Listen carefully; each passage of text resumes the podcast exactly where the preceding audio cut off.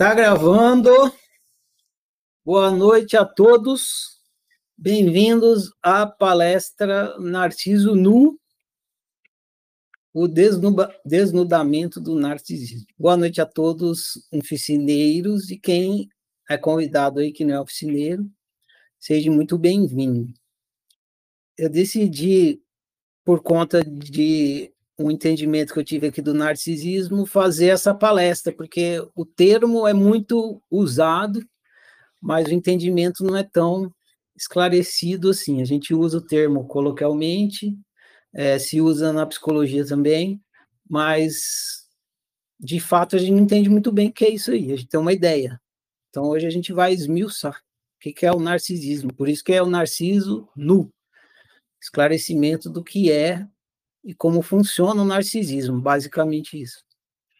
Essa, logo mais vou falar mais para vocês, é uma, a gente vai fazer uma a palestra interativa aqui, eu vou fazer perguntas e vou contar com as respostas de vocês, para a gente ir seguindo aqui e no fim fica aberto para perguntas e respostas, e durante também.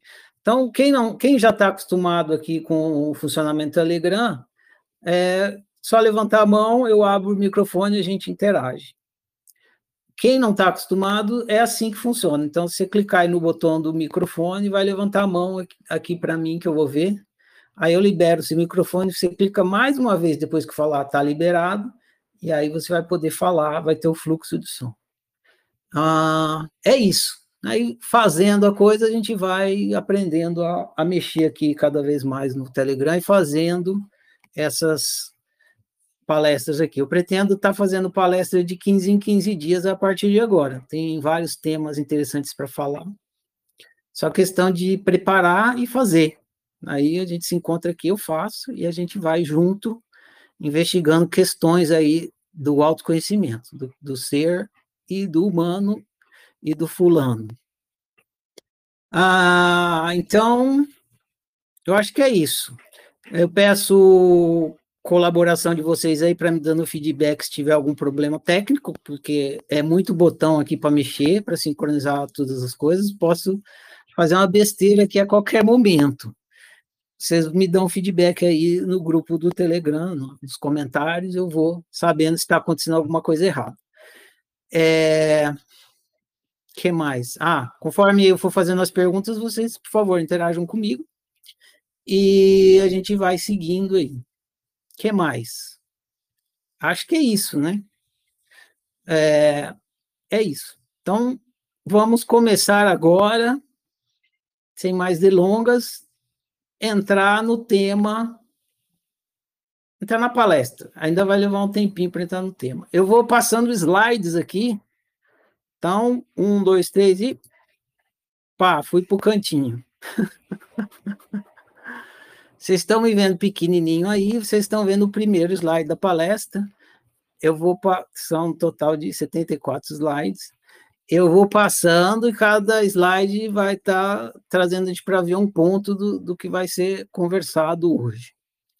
É, antes de mais nada, antes de começar aqui, eu quero dizer que para você que está assistindo, que você já é um oficineiro, e para você que está assistindo que não é, que está vendo, sei lá, no YouTube, alguma coisa que vai ficar aí, eu não vou abordar o assunto de uma forma ah, psicanalítica. Eu vou abordar a forma, o assunto através da autociência. O que não significa que a explicação psicanalítica da, do, do Narciso, que é da onde vem o termo narcisista, vai ficar de lado. Não, ele se encaixa. Mas vai ficar por sua conta encaixar. Não, for, não vou ser eu que vou fazer esse encaixe para você. Através da reflexão que a gente fazer aqui, você vai conseguir encaixar se você quiser fazer esse encaixe, ou encaixar em alguma outra coisa. Mas eu não vou fazer o encaixe. Tem um encaixe, mas eu não vou fazer porque é muito técnico na psicanálise. E, e nem eu sou psicanalista e demoraria muito tempo para encaixar o que eu vou falar aqui na visão psicanalítica, mas se você pegar o que a gente vai ver aqui e tentar fazer um encaixe, você vai conseguir encaixar. Muito bem, então vamos lá. Espera aí, que eu tenho que clicar aqui. Isso. Então, essa é a primeira coisa que eu estou falando para vocês, que a gente vai é, percorrer o assunto de uma forma autocientífica, ok? E o que é autociência? Para quem é um oficineiro, já está familiarizado com esse termo. Quem não é um oficineiro não sabe. Então, vou dar uma explicação rápida aqui, porque na oficina tem um ciclo de estudos de 10 meses para ensinar o que é autociência, como se pratica. Então, eu vou rapidamente passar pelo tema aqui, para quem não tem é, ideia do que significa autociência, ter alguma ideia.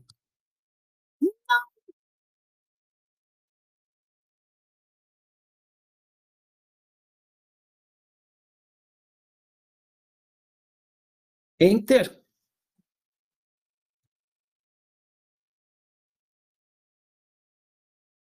Autociência é a prática que produz autoconhecimento.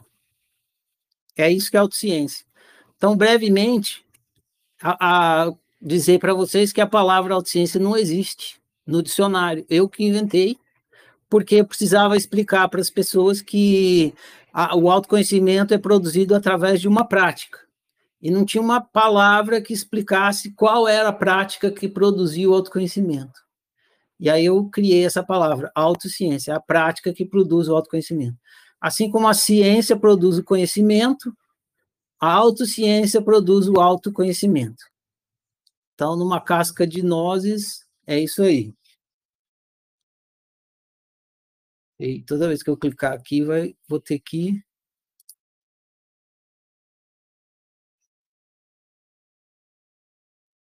Como se pratica a autociência? Ah, essa pergunta é muito importante, porque se a autociência é uma prática, então tem que ter uma maneira como você pratica essa prática. Então, no, no ciclo de estudos, eu explico como se pratica a autociência, é basicamente isso. E a resposta é através da autoobservação. Então, a, essa é a prática que produz o autoconhecimento, no fim das contas, é a autoobservação. Então, quando você olha para fora, você produz conhecimento. Aí você olha, você entende as plantas, entende os bichos, entende as células, entende os astros, os astros, as moléculas, os átomos, enfim. Você entende tudo que está lá de fora, você produz conhecimento. Quando você olha para si mesmo, autoobservação, você observa a si mesmo, você produz autoconhecimento. Beleza? Eu, então, o que, que a gente vai fazer aqui? Eu falo que é uma palestra, mas na verdade eu vou conduzir vocês numa prática de autoobservação, tá? é, a gente vai, eu vou conduzir vocês passo a passo numa prática de autoobservação. Então, ah, eu não sei o que é autoobservação. Você vai aprender hoje na prática, porque a gente vai caminhar passo a passo por uma prática de autoobservação. Eu vou estar falando aqui que é estimular vocês à prática. Aí vocês vão olhar para si e vão descobrir a resposta lá, porque vocês vão olhar e observar o que está acontecendo em vocês. E aí vocês vão entender, responder e vai ficar esclarecida a questão. Muito bem. Eita, essa vida não tá sopa. Eu pergunto, tem que clicar aqui toda vez e aí sai do trilho. É uma bosta. Tá bom. Opa, fiz besteira de novo. Ah, é isso aqui mesmo.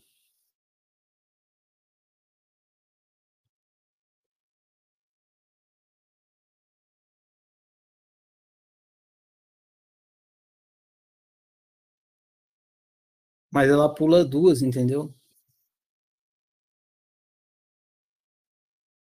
É, então. Então vamos lá. Agora a gente vai começar então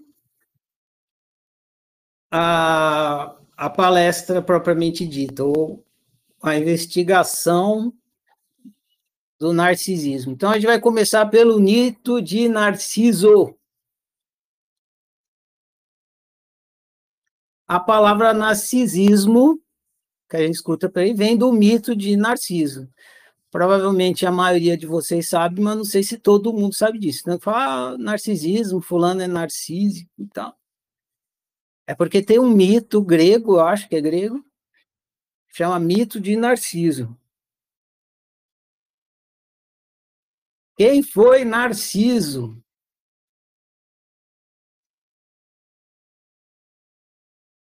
Narciso foi uma pessoa que se apaixonou por seu reflexo. É muito importante isso para a gente entender o narcisismo.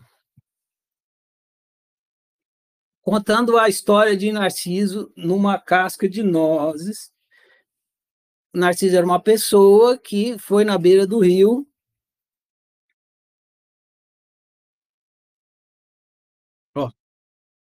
Esse aqui é Narciso, é uma, uma das imagens famosas de Narciso. Essa aqui é Eco, que era namorada de Narciso. É bem interessante também a representatividade do nome dela, ela é Eco, né?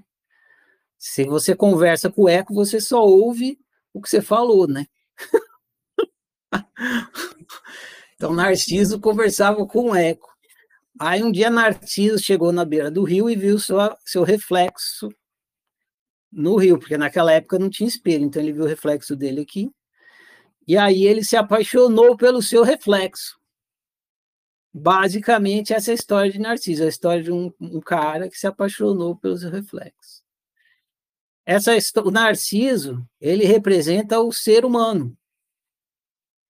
Ele não é uma pessoa especificamente, é o ser humano. E o ser humano se apaixona pelo seu reflexo. O mito de Narciso está falando disso, quando o ser humano se apaixona pelo seu reflexo. Aí tem um detalhe aqui que é muito importante que eu quero que vocês se atentem. E é muito importante se, atentar antes da gente investigar o narcisismo. Sobre o mito. Atenção, Narciso não se apaixonou por si, se apaixonou por seu reflexo. Então a gente tem essa ideia de que a pessoa narcisista é apaixonada por si. Isso é um equívoco. Narciso ele não se apaixonou por si. Ele se apaixonou pelo seu reflexo. Aí a gente já começa a abrir a questão do narcisismo. É fundamental entender isso. Ele está apaixonado pela imagem que ele está vendo ali no rio, e não por ele mesmo. Narciso se apaixonou pelo seu reflexo, e não por si. Então, a pessoa narcisista, ela não é apaixonada por si, ela é apaixonada pelo seu reflexo. Aí vocês podem me perguntar a seguinte pergunta aqui, né? E qual é a diferença, né? Se o que eu estou vendo lá no espelho sou eu? Se é o meu reflexo? Qual é a diferença? Então, aqui já é uma primeira pergunta de autoconhecimento, então eu quero saber se alguém sabe a resposta. Alguém sabe a resposta? Qual a diferença? Só levantar a mão aí e falar. Se vocês tiverem aí, pode falar também. O público aqui está pensando. Aqui, a Luana e o Daniel. Luana levantou primeiro, vamos ouvir a Luana. Tá liberado, Luana, pode falar. Oi, boa noite a todos. Boa. É, a, eu imagino que a diferença seja que se apaixonar pelo autorreflexo é pela imagem, pela percepção que ele tinha de si mesmo, que não necessariamente era dele. É, então, quando eu penso nisso, é que ele se apaixonou pelo autorreflexo, é o que ele cria na cabeça dele do que imagina do que ele seria.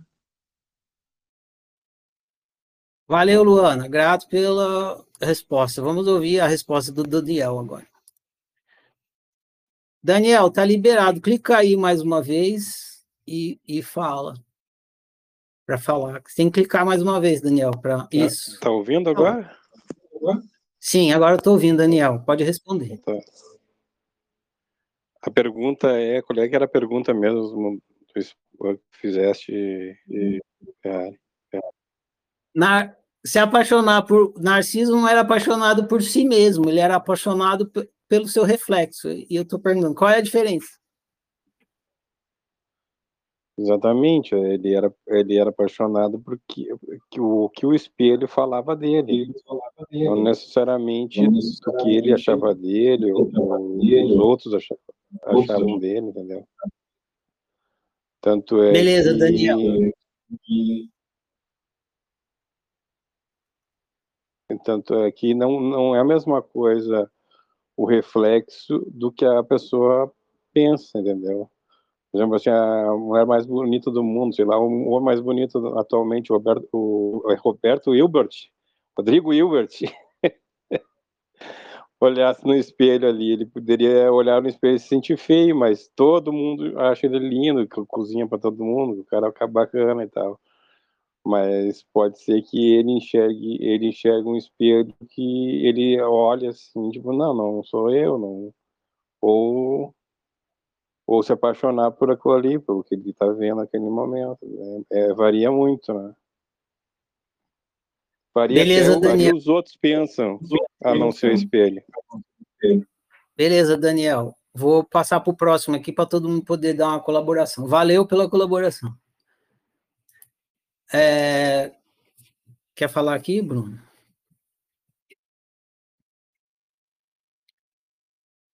Temos aqui uma resposta da plateia.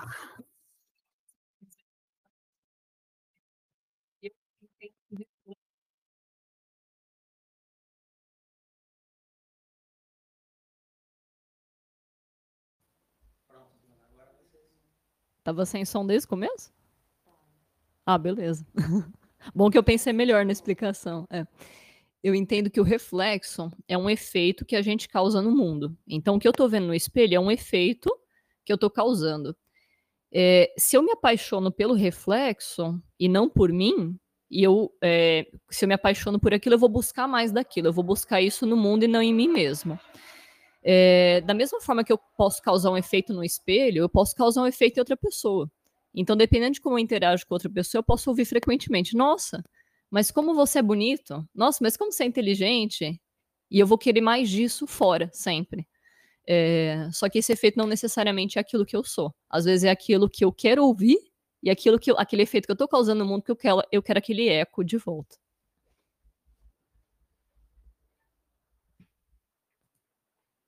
Valeu, Bruna, grato pelo compartilhamento. Quando vocês forem falar aqui, é,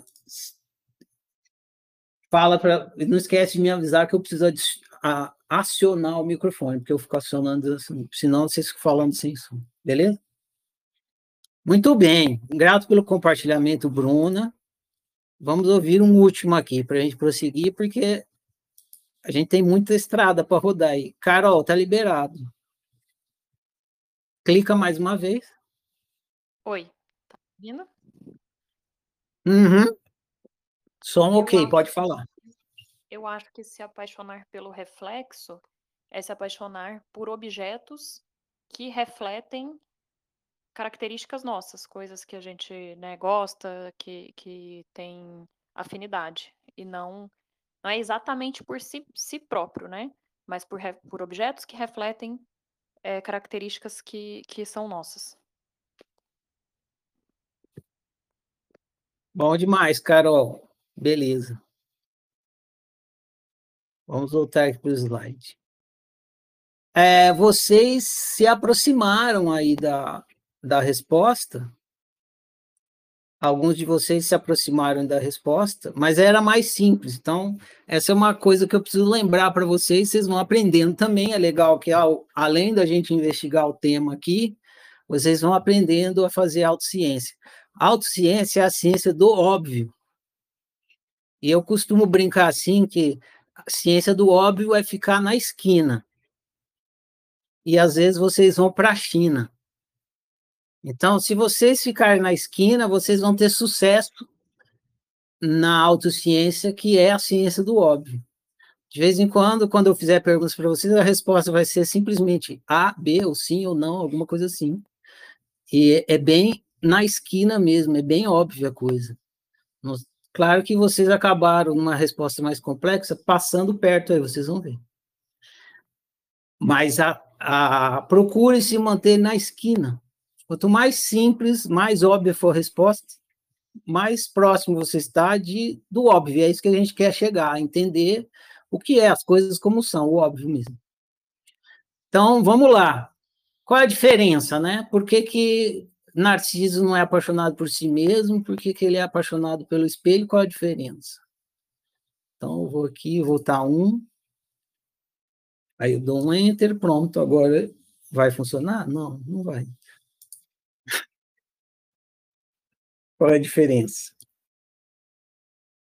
Narciso existe sem seu espelho, sem seu reflexo. O reflexo não existe sem Narciso. Então é muito importante observar, está mostrando uma relação de causa e efeito. Entendeu? Por isso que. Por, é lógico que é óbvio. É, é óbvio, mas não é fácil, mas é óbvio. Narciso, ele existe sem o seu reflexo, mas reflexo não existe sem Narciso. Então, você, você existe sem o seu reflexo. Você existe. Daqui a pouco a gente vai entender mais o que, que é esse reflexo, mas você precisa entender isso. Você existe sem o seu reflexo. Você é a causa do seu reflexo, o reflexo é o efeito. Se você perder isso de, de, de vista, você vai confundir causa e efeito. É exatamente o que aconteceu com o Narciso. Narciso se apaixonou tanto pelo reflexo que ele esqueceu de si. E ele achou que ele era o reflexo. E daí que dá o que procó na vida de Narciso, porque ele perde o si de, de vista, né? Ele fica só no, no reflexo. Se você se apaixonar pelo seu espelho, você vai se perder de vista. E outra, a, a, a, o espelho, ele é a criatura. Você é o criador, você cria a sua imagem no espelho. Você é o criador da sua imagem no espelho. Se você achar que você é a imagem no espelho, se você cair nesse adormecimento, fazer essa confusão, você vai virar escravo da criatura. O criador vira escravo da criatura. E isso causa mal viver. Porque se você esquece que você é o criador, você perde a autonomia, você perde o controle, você perde a responsabilidade pela sua criação. Beleza? Então, esse é o primeiro ponto. Isso aqui não é nem do narcisismo ainda, a gente está conversando do mito de Narciso. Então, lembra sempre, quando você for pensar no mito de Narciso, que Narciso não é uma pessoa que se apaixonou por si. Ela é apaixonada pela imagem no espelho, isso é fundamental. Prosseguindo.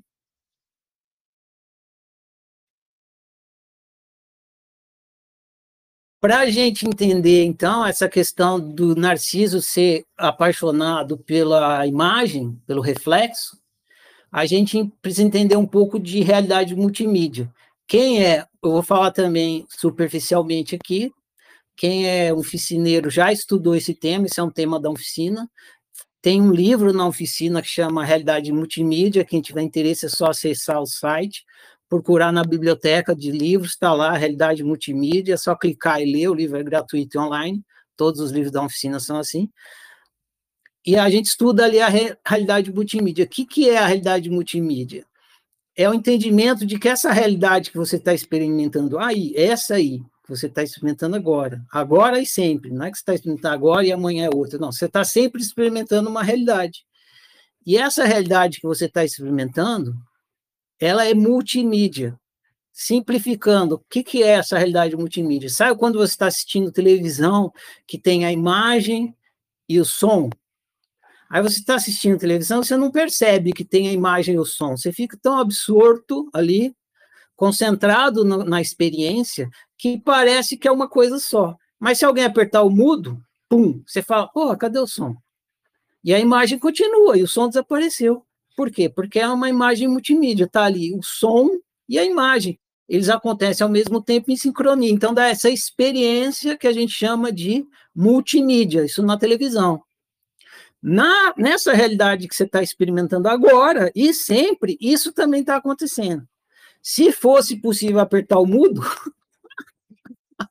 desligar uma mídia, você ia falar: nossa, tem, tem outra, tem, é multimídia essa realidade que estou experimentando. Não é só uma coisa, tem várias mídias aí. Só que não tem como apertar o botão do mudo nessa realidade que está experimentando. Então você fica na confusão. Você não percebe que tem mídias acontecendo simultaneamente nessa realidade que está experimentando. Você não percebe que a realidade é multimídia. Eu vou falar de duas mídias da, dessa realidade que você está experimentando. Não estou falando de nada miraculoso. É isso que você está experimentando agora e sempre. Para você começar a ficar consciente que a realidade multimídia é entender essas duas, para a gente entender o narcisismo. Se a gente não entender essas duas mídias, a gente não entende o narcisismo. Então é fundamental entender que a realidade é multimídia para entender o narcisismo. Ah, então, prosseguindo aqui. Significante e significado. Essas são duas mídias da realidade. Nessa realidade que você está experimentando agora, existe uma mídia, que é a mídia do significante. E existe outra mídia, que é a mídia do significado. E você mistura, igual imagem e som. Você acha que é alguma coisa. Isso faz você acreditar que nem o Narciso, que, que o significado vem do significante. Ou seja, que quando você olha para uma coisa, o significado que você está vendo na coisa está na coisa. E não está. O significado que você está vendo na coisa é o ele não é o significante. A coisa é o significante. O significado que você está vendo na coisa não está na coisa, ele é significado. Deixa eu ver se eu coloquei ontem. Então é isso. Significante é o objeto. Uma forma simples de falar. Esse termo, significante e significado, ele é da linguística. Quem tem interesse em aprofundar pode ver lá na linguística esses termos, semiótica e tal, usa esse termo. É, eu uso ele de forma mais abrangente aqui na oficina do que apenas o uso que tem na linguística. Mas, então, para você entender como que eu estou usando esse termo, é assim. Significante é o objeto. Então, tudo que é objeto, cadeira, mesa, é, pessoa, dedo, cabelo, óculos, nariz, dente, parede, tudo isso é objeto. Tudo isso é significante. Significado é o valor agregado ao objeto. Então, quando você vê uma cadeira e você pensa, isso é uma coisa para sentar.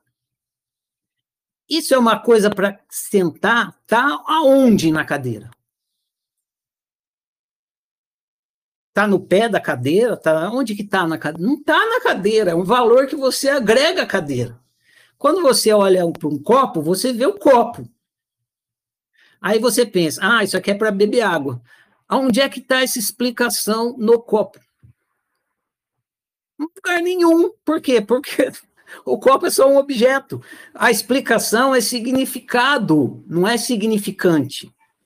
Então, isso aqui é para beber água, é um, é um valor agregado ao objeto. Então, você olha para.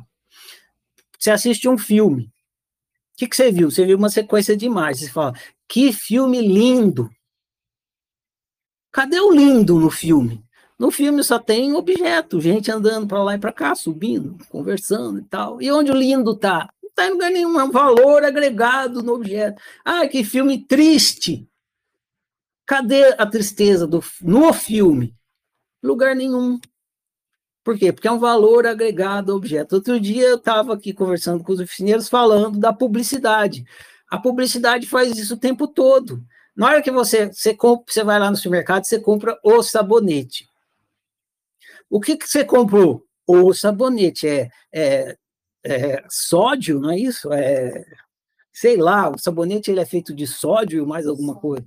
É, soda, um banha, enfim. Lá vira o sabonete. Só que você compra e fala, é, vai deixar o meu cabelo lindo, a minha pele mais macia. Aonde que está isso no sabonete? Lugar nenhum. Isso é um valor que a publicidade agregou ao sabonete para vender o sabonete. É significado. Na hora que você é, pegar o caso né, do, do, do cigarro, você compra o cigarro que promete que você vai ser o mais bonitão da festa. bonitão da bala chita. Se cigarros chita vai deixar você o bonitão da bala chita. Não, o bonitão é da bala, né? Enfim, você compra o cigarro, ele promete que você vai virar o bambambam. Bam, bam. Cadê o bambambam bam, bam no maço do cigarro? No, no, cigarro que você queima ali, que você bota, cadê? O bambambam bam, bam entra no seu pulmão? Está tudo dentro da sua cabeça. Tudo dentro da sua cabeça. É tudo significado. Significado está tudo dentro da sua cabeça. Tudo, tudo, tudo. Tudo que é significado está dentro da sua cabeça. E dentro da cabeça dos outros. Por isso que às vezes você assiste um filme e fala, que lindo. Aí outros falam, nossa, que horror de filme. Ué, é lindo ou é horroroso o filme? Né? Para um é lindo, porque o significado que a pessoa deu é lindo, e para o outro é horroroso, porque deu o significado de horroroso. E o que, que, tem de fato no filme? Tem sombras, luz e projeção, só isso, da, dessas sombras aí, dos movimentos ali. Então, significado é valor agregado ao objeto. Reflete, faz uma reflexão profunda sobre isso. Quanto mais você se esclarecer sobre isso, melhor você vai viver. Então, a realidade que você está experimentando é multimídia. A todo instante você está experimentando. Realidade objetiva, tá, os objetos eu chamo de realidade objetiva. A cadeira, a mesa, nariz, óculos, tal, tal, tal. E, ao mesmo tempo, isso chega para você com significado.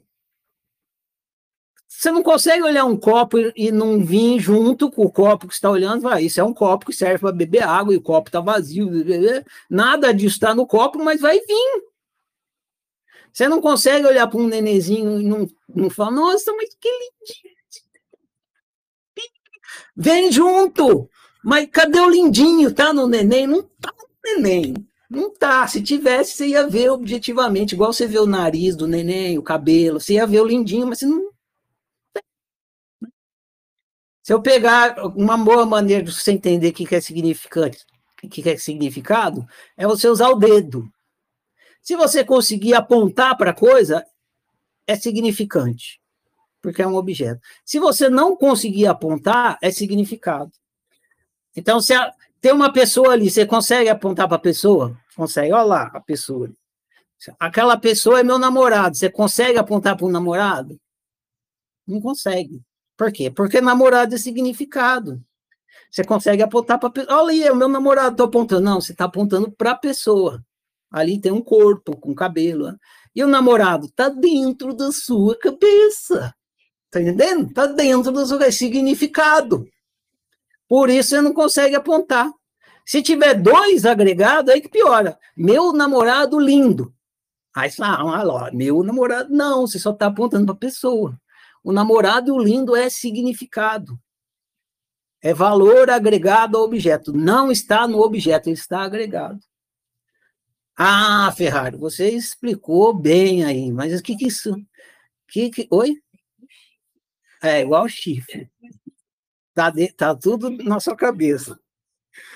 Ah, é, significa, olha a definição de, de, de significado. Significado é igual chifre. É coisa que está na sua cabeça. Perfeito. Ninguém nunca mais vai esquecer isso aqui. Vai, Juliano. Muito bem. É, prossigamos aqui, então.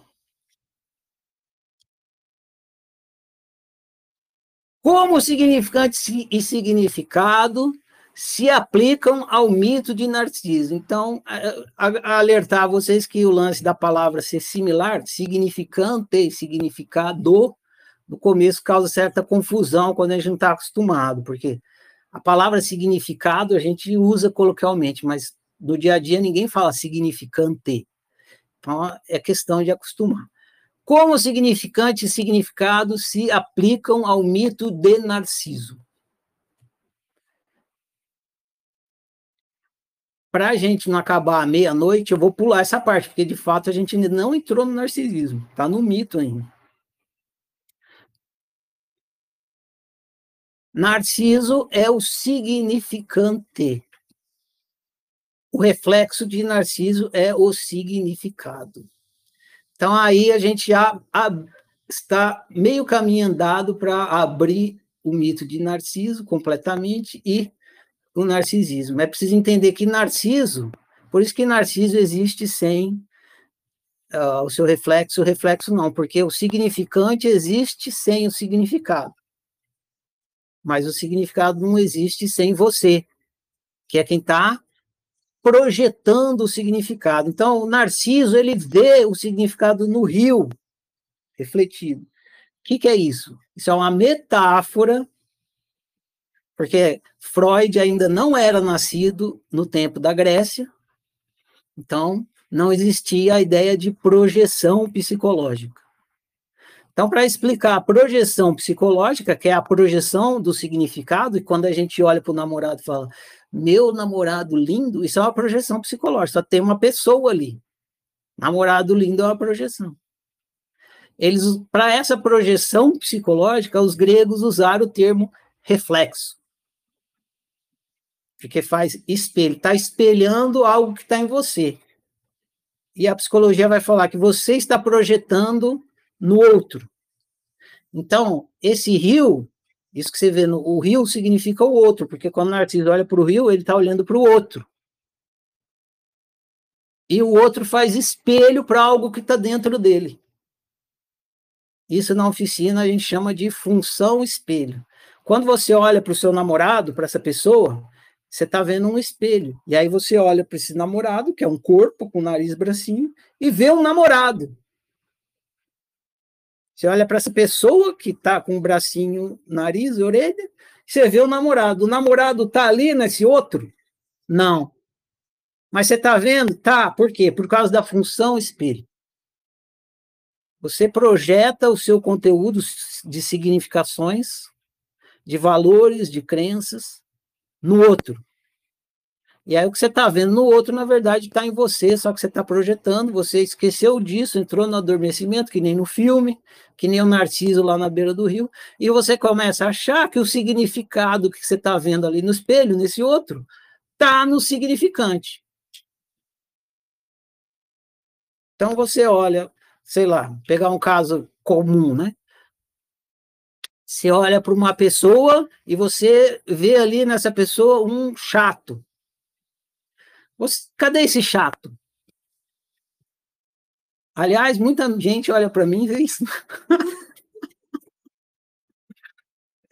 Todo dia um ou outro fala, tô, mas como você é chato, Ferrari. Então, então você olha para essa pessoa e vê um chato. Cadê o chato na pessoa? Não tem, só tem um objeto, só tem a pessoa.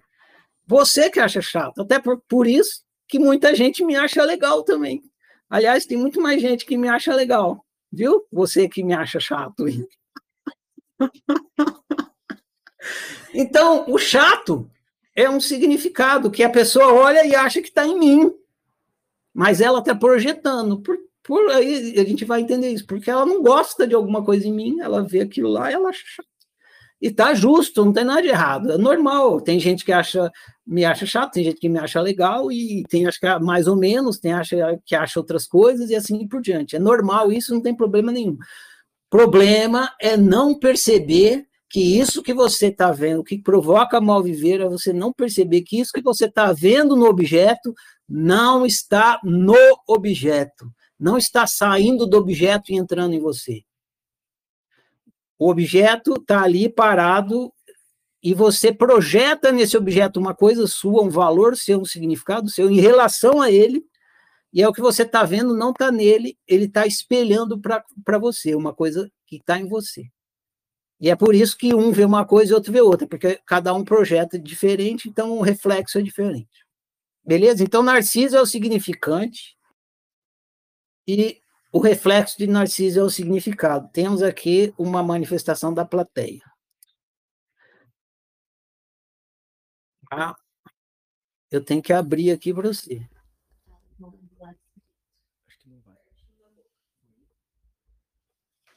Tá saindo? Teste. É, teste, saiu? Então, aquele slide lá que você fala do, do né? Que você fala que Narciso é significante e, e, e o reflexo é, é, o significado, né? Você está falando isso no sentido literal ou metafórico? Porque na, na, se eu ver aquele quadro lá, tudo que está no quadro, eu posso apontar, então, é significado, é significante. Então, a, o reflexo é significante também, porque é um, é, tipo, é um ser humano ali na água, a imagem, e o reconhecimento que é narciso, aí sim é significado, né? É isso mesmo. Porque no, no, no na, na, a frase do slide, não sei se foi só eu, mas acho que, que ele deixou entender que é, o reflexo era um significante. Não, aliás, era um significado. Mas a imagem na água, a, a, as cores que formam o rosto dele, é um significante. Não, a imagem na água e o reflexo é igual ao reflexo. Significante é o cara que está olhando. Narciso. Mas você é, aponta a água e vê a imagem. Imagem, reflexo, sim, mas é simbólico. Imagem, ah. reflexo e significado é tudo igual. Ah, então não foi é, literal, então, que você falou que o reflexo é significante, significado. Sim, não foi literal. Ah, entendi. É simbólico. Essa era a dúvida. Vocês não ouviram minha resposta, então eu vou repetir aqui. Você não pode falar alternado.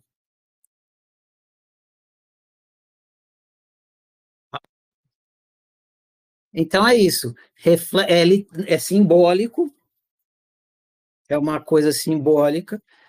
Ali, é, o mito de Narciso é todo simbólico. Ele está simbolizando o ser humano é, observando as suas projeções. E então, nesse simbolismo, a imagem no rio é o reflexo que é o significado. Significante é só o narciso que está ali olhando para a sua imagem, para o seu reflexo, para o seu significado. Para o significado dele mesmo. É, essa é uma outra questão que a gente vai entrar, tá? Porque você. É isso aí. Beleza? Muito bem, então vou prosseguir aqui. Voltar para os slides.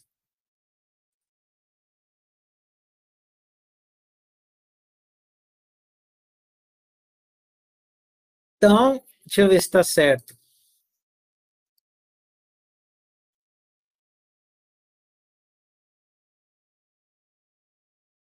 Bom demais. Então, a gente já viu aqui o negócio de Narciso e a gente vai entrar agora no entendimento do narcisismo. Então, agora são eh, perguntas de esquina. Por favor, fiquem na esquina que vocês vão acertar as respostas, tá? As, talvez vocês vão. Eu tinha que fazer uma analogia aqui para conduzir vocês nessa. Que, como eu falei, é uma prática de autoobservação. E eu vou, então, usar uma imagem que vocês vão achar, às vezes, engraçada, né? E às vezes as perguntas vão falar, mas é tão óbvio, mas é justamente, a gente tem que percorrer o caminho do óbvio, da ciência do óbvio, e eu escolhi algumas imagens engraçadas e meio assim estranhas propositalmente. Então vamos lá. Urubu e o significante. Muito legal isso aqui, né? Eita!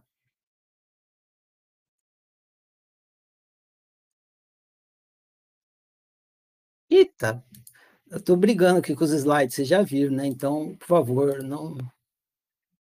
Urubu e significante. Se você jogar um urubu. Não, se você jogar um significante em um urubu. Então, agora vocês já sabem o que é significante. Por exemplo, uma pedra. Então você pega uma pedra e joga no urubu. A pedra é um significante, é uma coisa, é um objeto. Então você pega um significante e joga em um urubu. Ele sofre. O que, que vocês acham? Sim ou não?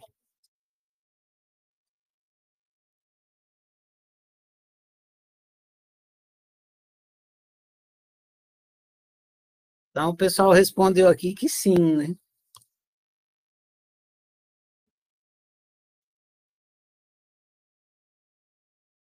Se você jogar um significante urubu, uma pedra, ele sofre? Ó, quando é branco agora é pergunta, quando é amarelo é resposta. Sim, ele sofre. Então vou supor que todos vocês responderam assim, sim, ele sofre. Se vocês discordarem, falar nem fuder, não sofre não, Ferrar. Aí vocês levantam a mão aí, mas eu estou supondo que vocês vão entender que sim, se jogar uma pedra no urubu, ele sofre. Beleza. Por que o urubu sofre? Alguém saberia me dizer?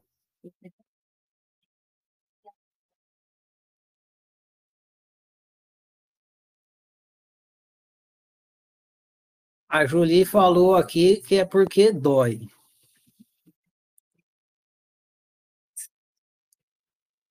Simone, pode responder. Ah, não foi isso que você falou? Porque dói? Você foi mais com, você foi até a China. Pode falar, Simone. Porque se jogassem a pedra em mim, eu sofreria. Então eu sei isso. Aí a Julie falou: Eu falei isso e você não falou que eu falei. Exatamente. Beleza, Simone. Então vamos prosseguir aqui.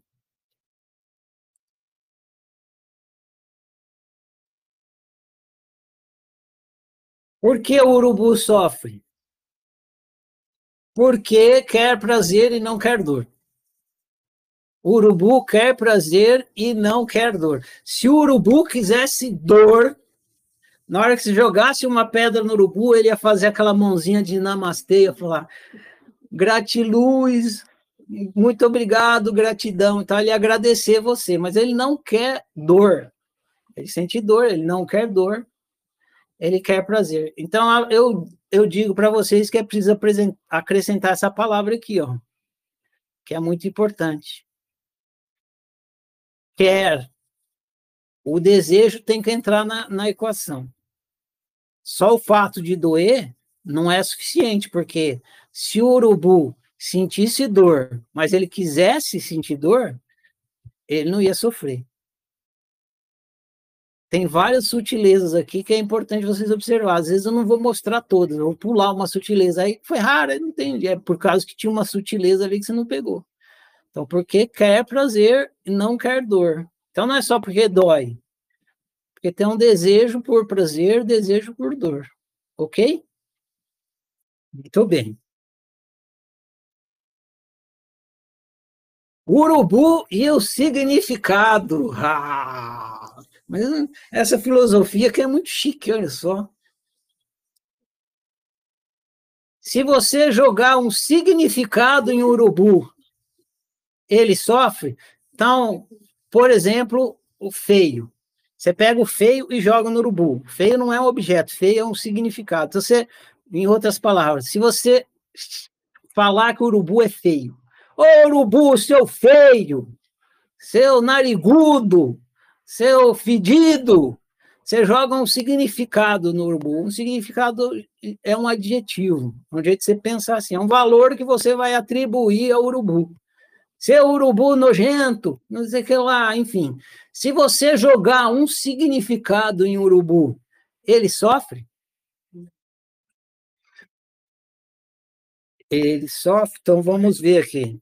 Aqui o pessoal diz que não, ele não sofre. Foi unânime aqui a resposta. Não, ele não sofre. Ah, vocês estão respondendo aqui por texto também, né? Estou vendo. Não, não sofre. O problema é quando eu venho aqui ler vocês, pode o meu slide aqui.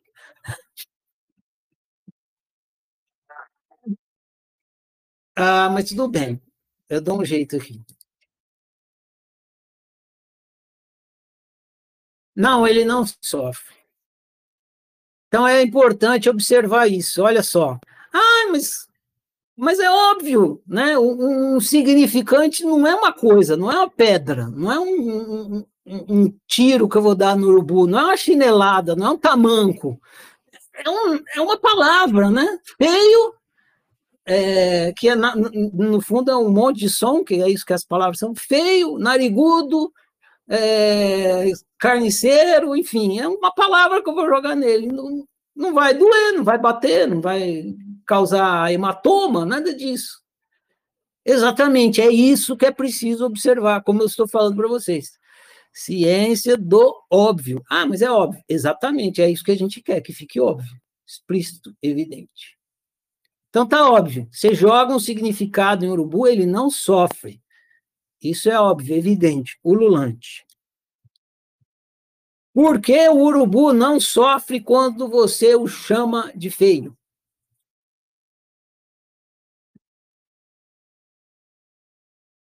A Julie disse que ele não entende o que você está falando. Alguém mais tem resposta para essa pergunta?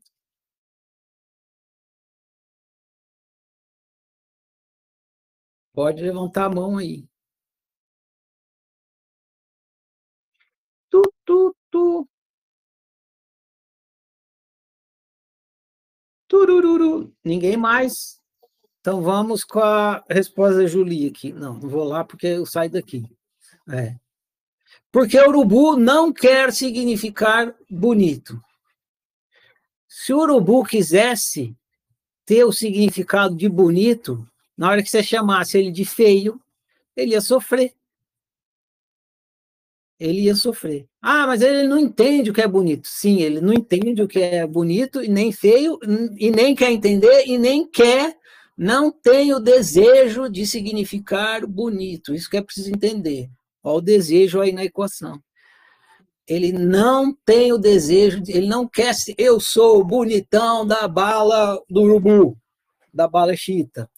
Não tem, ele não tem esse desejo, ele não quer significar bonito. Beleza? Então, prosseguindo. Você e o significante. Se o outro te jogar um significante, uma pedra, você sofre? Sim. Resposta unânime imediata aqui. Sim, sim.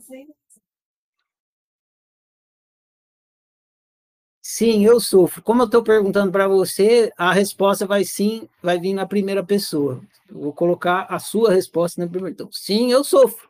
Se alguém me jogar uma pedra, eu sofro. Se jogar um tamanco, eu sofro. Tamanco é sacanagem, mas sabe que tem gente que joga, né? Se dá uma chinelada, eu sofro. Se jogar o, o, o prato, sofro.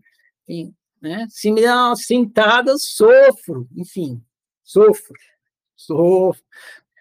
Quem não tiver memórias de significantes sendo atingido, que levante a mão aí. Todos temos, né? Então sabe que sofre. Por que você sofre? Aí eu vou.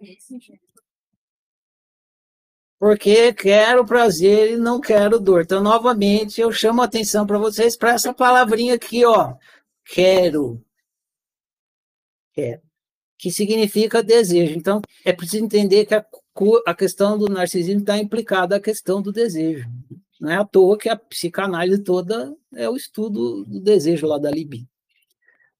Ah, se você quisesse dor, eu te jogava o tamanco, aí você, namastê, gratidão. Então, você ia agradecer que eu jogasse o tamanco e ia pedir para jogar de novo. Ah, de novo, de novo, pum! Oh, que delícia! De novo, de novo. Então, mas não é assim que acontece, não é?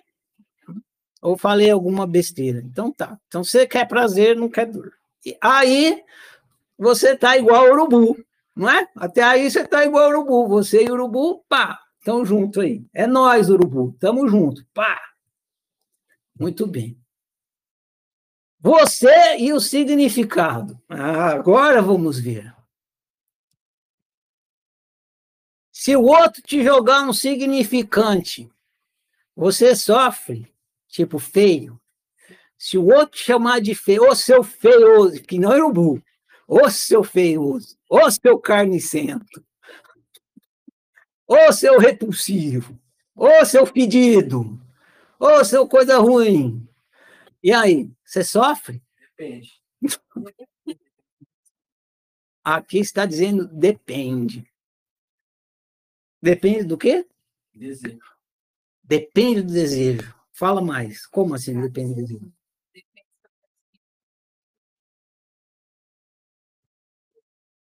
Eu intenção de ser bonito não quero. O Alex deu uma resposta fora de hora aqui, então ele vai prosseguir. Sim, eu sofro. Beleza? Vamos passo a passo. Primeira coisa, sim, eu sofro. Quando chamou de feio, né? E outro pode chamar de coisas mais agressivas, né? Mais, mais doloridas do que feio. Ô, seu filho de uma. Nossa, aí, né? Ô, seu nojento tal. Sim, eu sofro.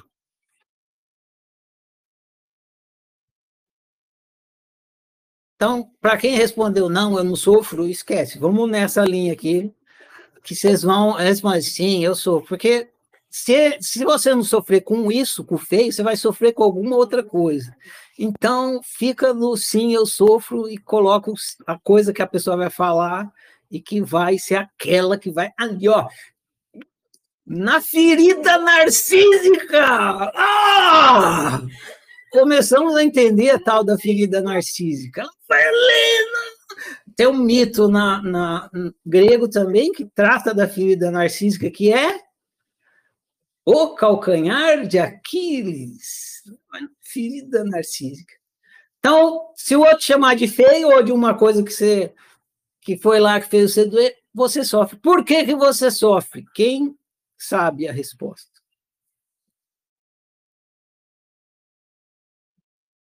Não pode falar, agora é hora de você falar.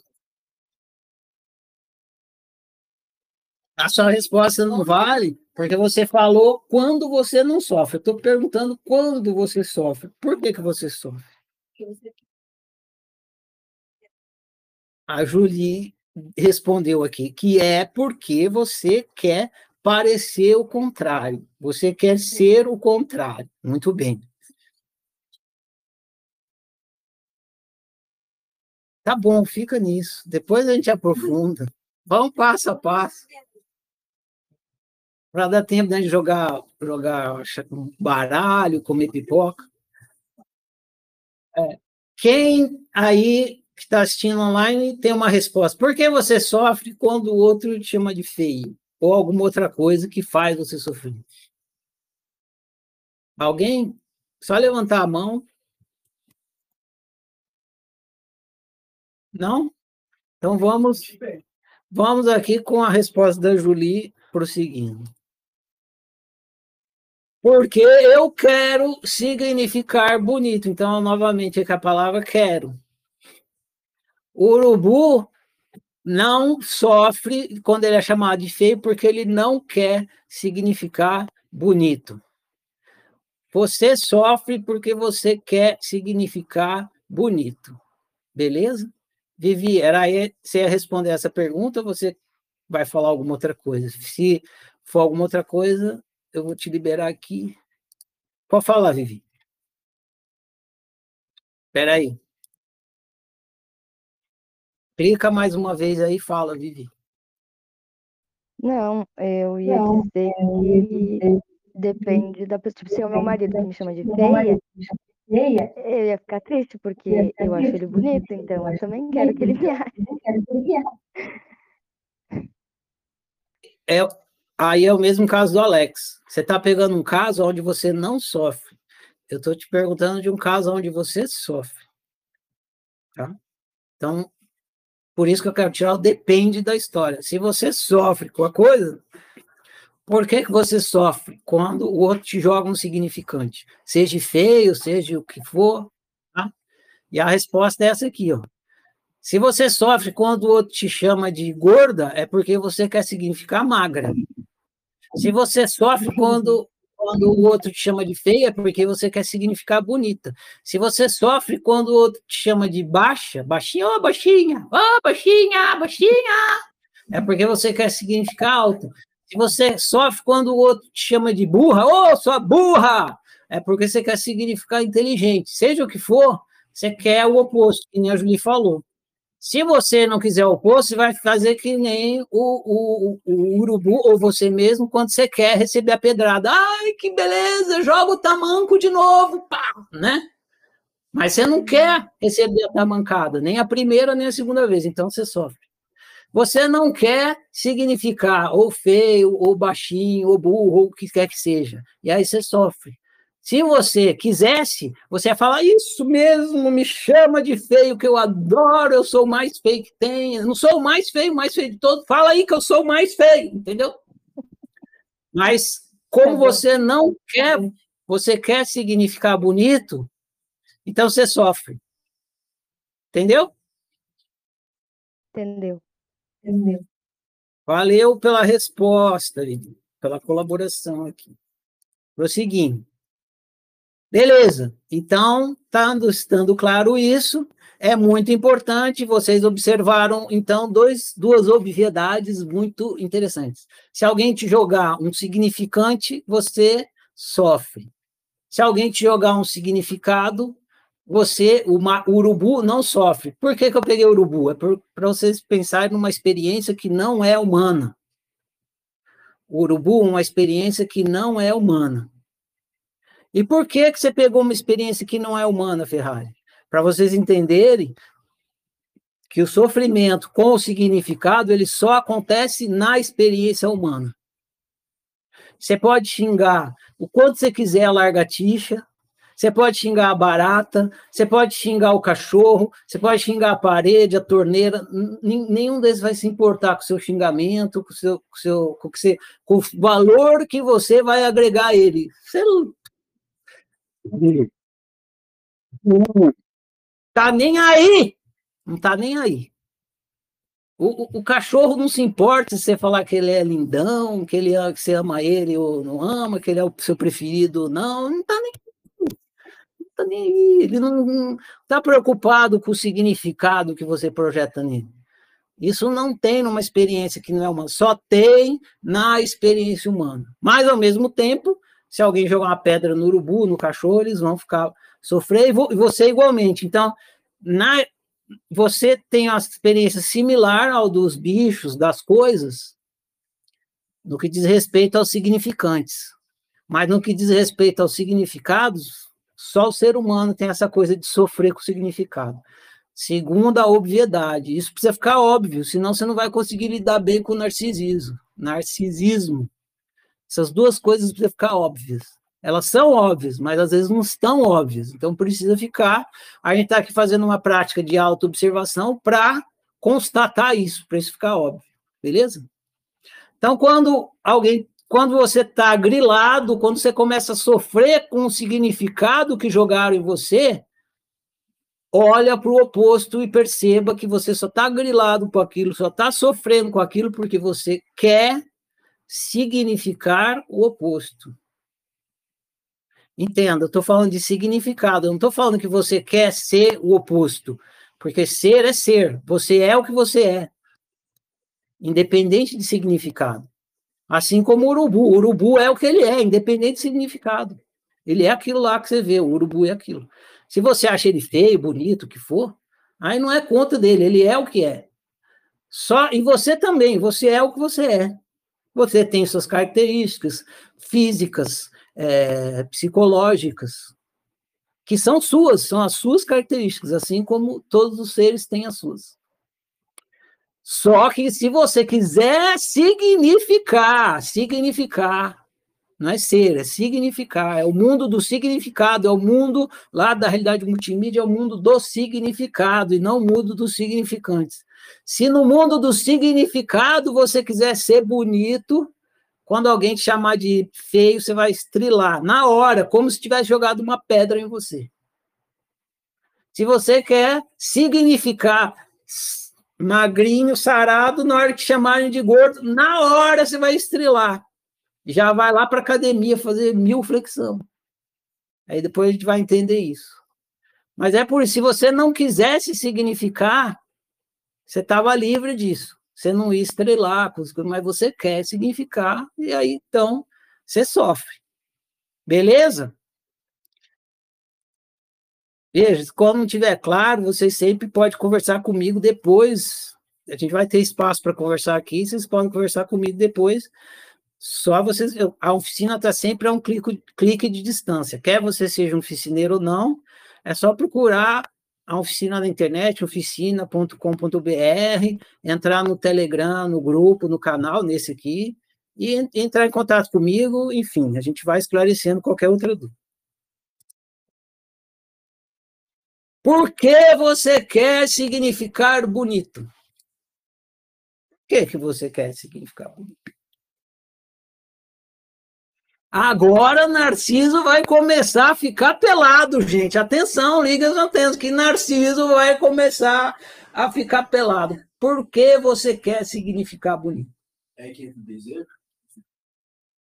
Alex está dizendo que é porque é aí que entra o desejo. Já entrou, se você quer, já entrou, né? Não vai entrar. O que, que você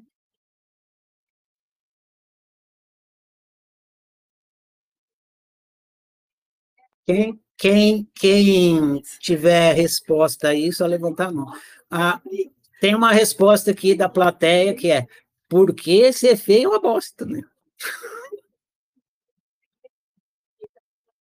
Porque significar bonito é prazeroso. Mais alguém tem resposta? Porque se você for bonito, todo mundo vai te amar.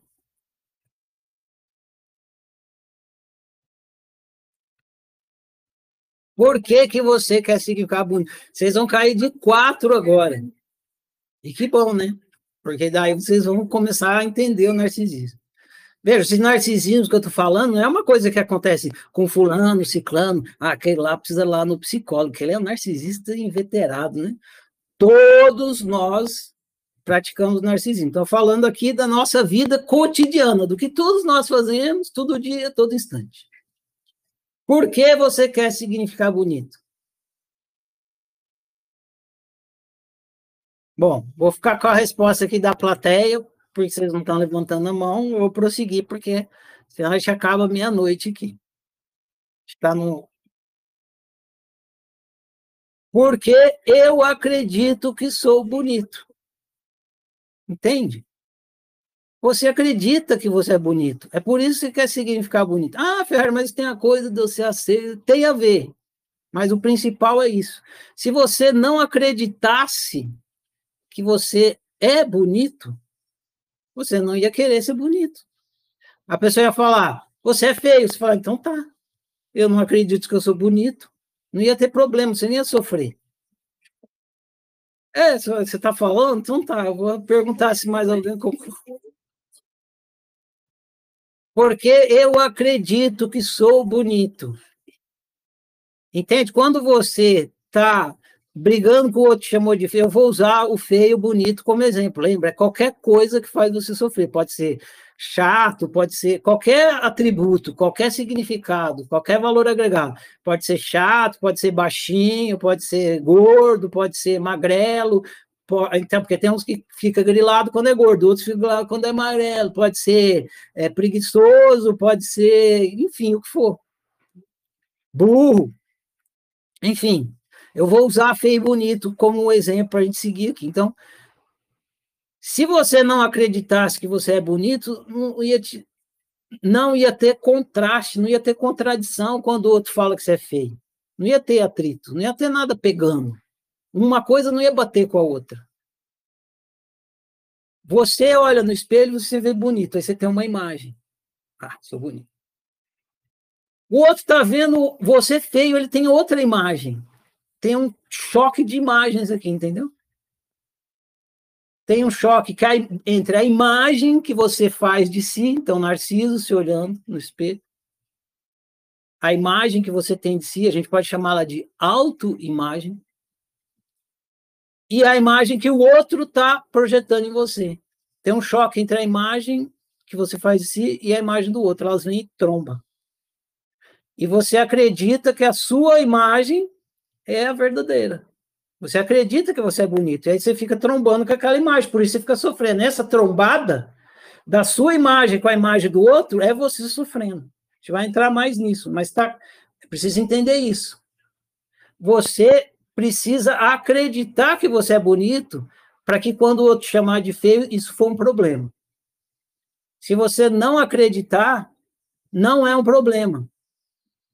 Porque não tem nenhum atrito, não tem nenhuma trombada. Beleza? O Israel quer falar aqui, eu vou passar a voz para ele. Tá liberado, Israel. Boa noite, mano. Clica aí mais uma vez para você ativar o seu microfone. Clica mais uma vez que eu não estou te ouvindo. Israel, clica no microfone mais uma vez.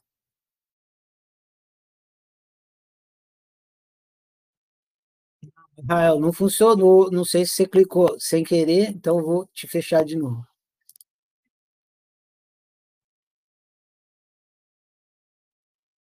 Você chegou nessa conclusão. Eu não vou entrar nesse mérito agora. Eu não vou entrar nesse mérito aqui. Mas, enfim, você entende? Você entende que você acredita nisso. E é fundamental você acreditar nisso. A Luana quer falar aqui.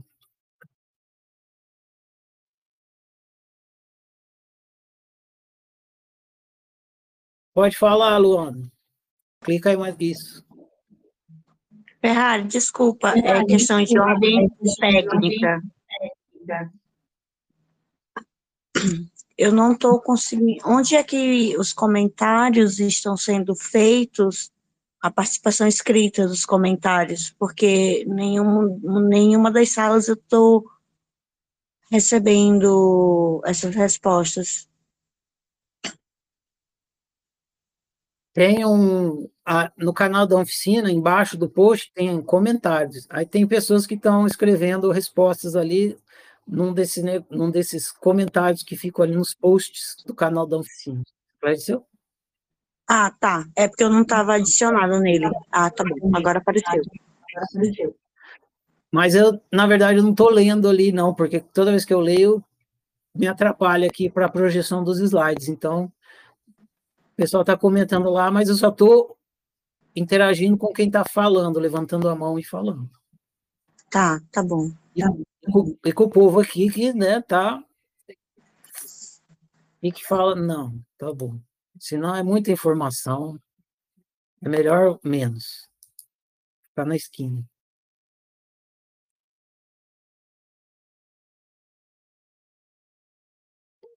Porque você sofre.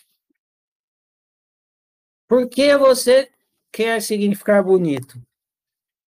Porque eu acredito que sou bonito. Então é muito importante você entender isso. Você quer que significar bonito porque é isso que você acredita.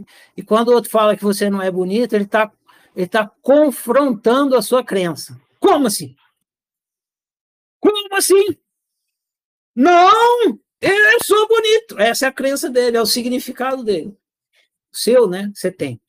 Você tem esse significado, o outro tem o outro. Não, eu sou, eu sou. Se você não tivesse, como que você ficaria indignado com a crença do outro? Não teria confronto, não teria contraste. Você não iria ficar contrariado em sua crença. Então é preciso entender isso.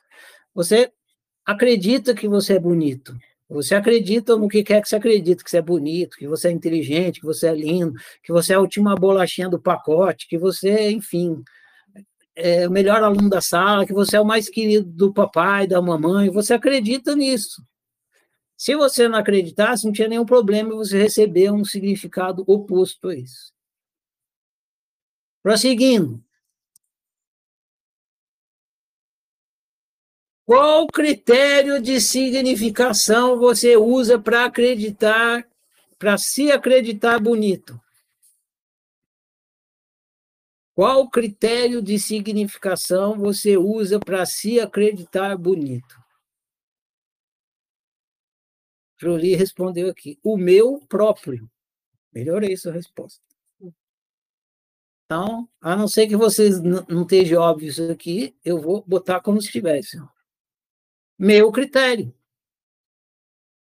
Quando você fala, eu sou bonito, que critério que você está usando para falar isso? O seu. Mas que critério é esse? é o seu. Sei lá, da onde eu tirei isso? Não vem ao caso nesse momento. O que você precisa entender é que quando você se acha bonito, está usando o seu critério. Se você se acha inteligente, está usando o seu critério. É o seu. Se você se acha é, legal, você está usando o seu critério. Então, é muito importante entender isso. Que você usa o seu critério para produzir a sua autoimagem.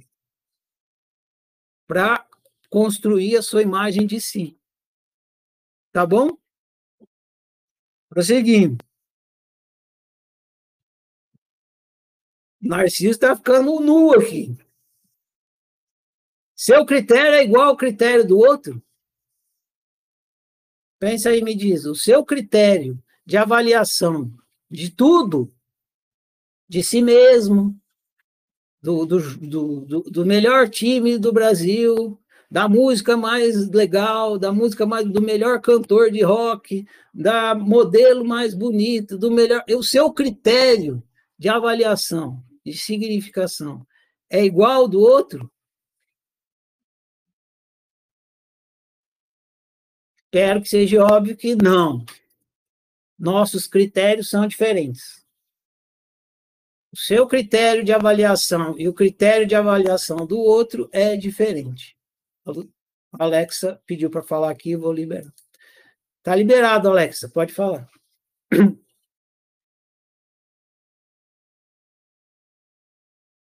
Precisa clicar mais uma vez aí, Alexa, senão não te ouço. Ah, boa noite para todo mundo, boa noite para você. Era essa resposta aí mesmo. Nossos critérios são diferentes. Valeu, Alexa. Então é isso. Valeu.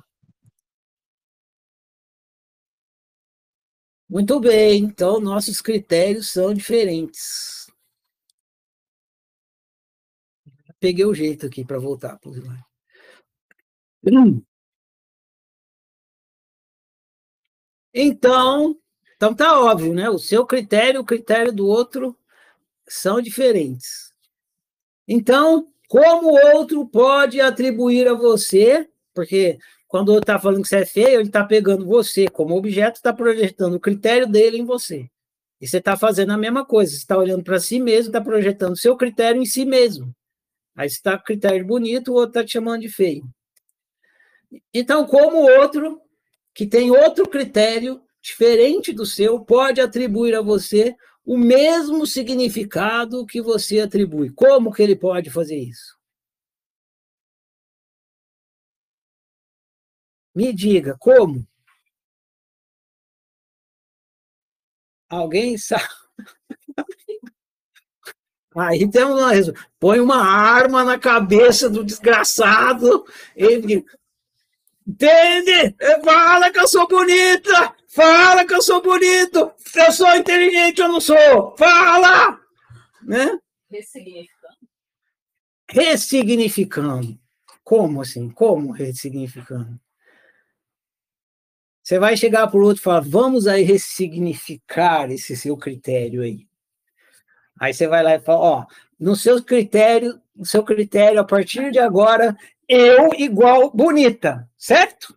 Eu igual bonita, entendeu? Memorizou? Então eu bonita, eu é isso? Põe um filtro. Põe, põe um filtro. Põe um, faz um Photoshop na imagem que o outro está vendo. Põe uma interface que transforme. Como pode? Ó, temos respostas aqui. A Israel levantou a mão aqui, vamos ver agora. Vai lá, Israel. Você tem que clicar mais uma vez, senão discuto. Tá me ouvindo? Isso. Ouvindo. Agora foi, irmão. Tudo bom? Aê, tudo beleza. Saudade de falar com você, fazia tempo. que bom, também. Como o outro pode atribuir a você o mesmo significado que você se atribui, o mesmo significado é, que você quer. Que você quer. Pensa em você mesmo. Como o outro pode atribuir a mim o, mesmo significado que eu estou atribuindo? É, não pode. Eu acho que não pode. Aê! temos aí um praticante da ciência do óbvio. Não pode, né? Que dificuldade é essa? Não tem jeito! Não é possível! Não é possível! Isso aí, Israel. Valeu. É, valeu, vou prosseguir aqui. É isso mesmo. Vou para o próximo slide. Valeu a colaboração.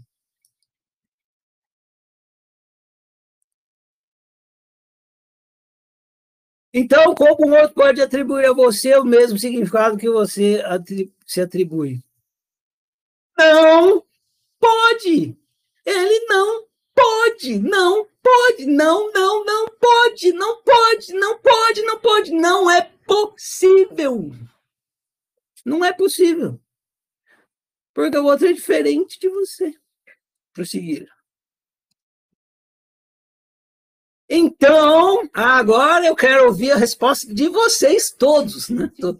Eu quero ouvir, por favor, caprichem. Então, por que você quer que o outro faça algo impossível? Tá óbvio que é impossível, né? Por quê? Porque cargas d'água, é assim que a gente fala, né? Por que cargas d'água você quer que o outro faça algo impossível? Por quê?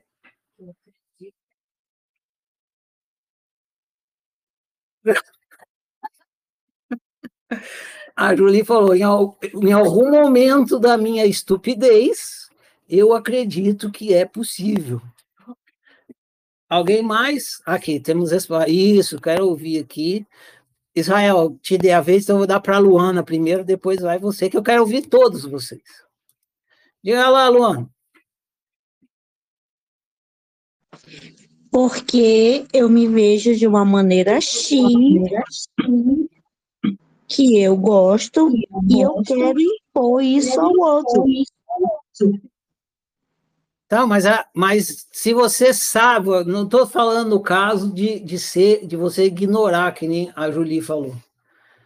Se você é ignorante, você vai achar que você consegue, que nem a Julie falou. Mas você sabe que é impossível. Por que, que você faz? Sabendo que é impossível, porque faz. Porque está na minha natureza, a partir das crenças que eu criei. Tá, vamos ficar com essa resposta. Eu vou seguir aqui que tem mais resposta. Valeu, Luana. Vamos prosseguir. Agora Israel, depois a Cid. Quero ouvir todos vocês, que essa resposta muito me interessa. Diga lá, Israel. Então, será que seria, será que seria quero, eu quero que o outro coloque, atribua isso a mim, porque eu não estou atribuindo tanto certo, porque eu não, eu não estou fazendo o meu trabalho. Então eu quero que o outro faça. Entendi. Valeu, Israel. Entendi sua resposta, grato pela resposta. Vou seguir para a Cid aqui. Se for possível, eu quero ouvir todos. Cid, pode falar, clica mais uma vez aí.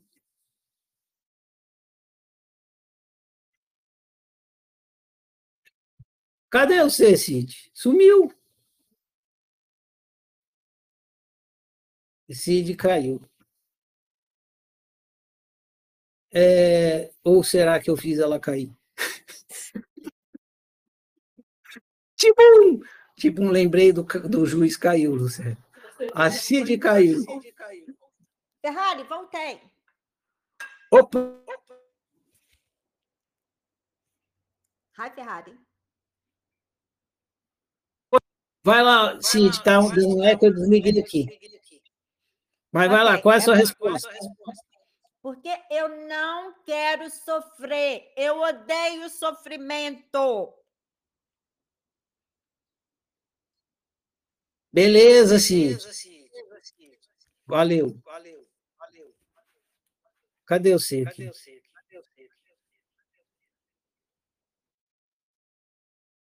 Por favor, Feche seu microfone aí, Cid, que eu não estou te encontrando. Para tirar o eco. A, a Lucélia disse, porque eu acredito que é possível. Muito bem. Temos mais uma resposta aqui. Karina Tavares. Olá, Karina. Clica mais uma vez aí para falar.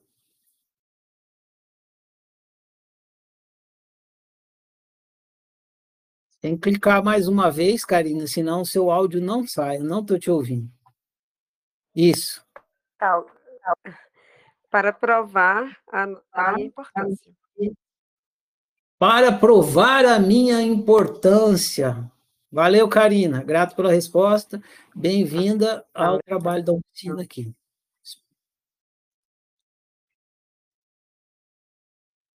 Vai lá, William. Qual é a sua resposta?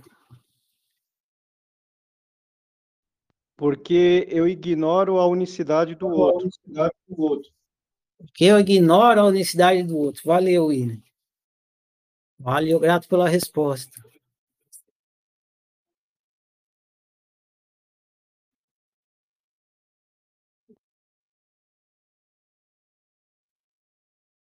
Eu não estou falando de acordo. Você está em conflito com a crença do outro. A sua crença está em conflito com a do outro, certo?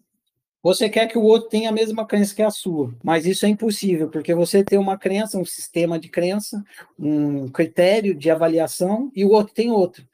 Então, mas você quer que o outro tenha o mesmo igual ao seu, só que isso é impossível. Por que, que você quer que o outro tenha igual ao seu se é impossível?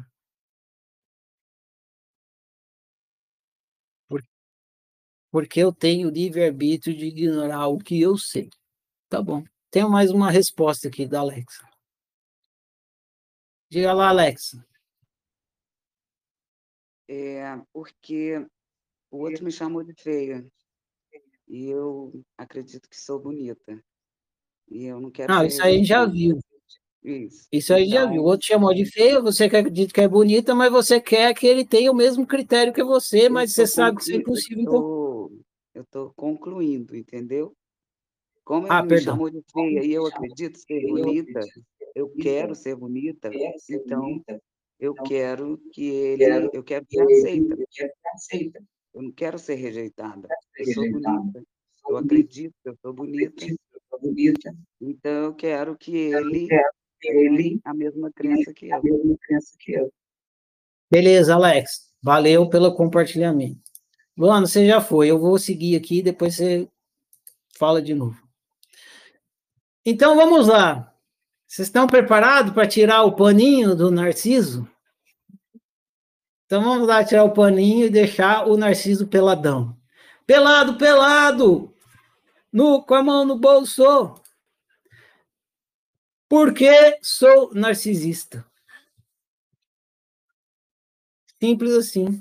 Você quer que o outro tenha o mesmo critério que você porque você é narcisista. Se você não fosse narcisista, você não ia querer o impossível. Mas como você é narcisista, você quer o impossível. O urubu não quer o impossível porque ele não é narcisista, ele nem consegue ser. Você pode ser e é. Vocês vão entender, a gente precisa então entrar agora no entendimento do narcisismo. Você, aí eu estou perguntando para você, você é narcisista ou burro? Porque é impossível, meu. É impossível, você é narcisista ou você é burro? E aí?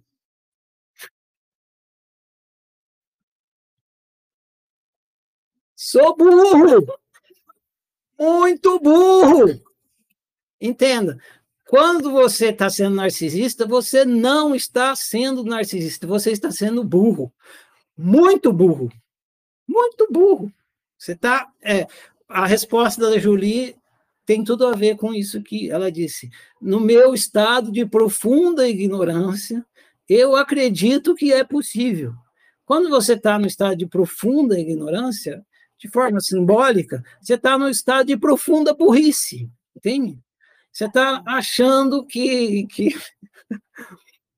E sei lá o quê. Você está perdido, você não sabe, mais, cego, mais perdido que cego em tiroteio, você não sabe qual que é o pé direito e qual que é o pé esquerdo.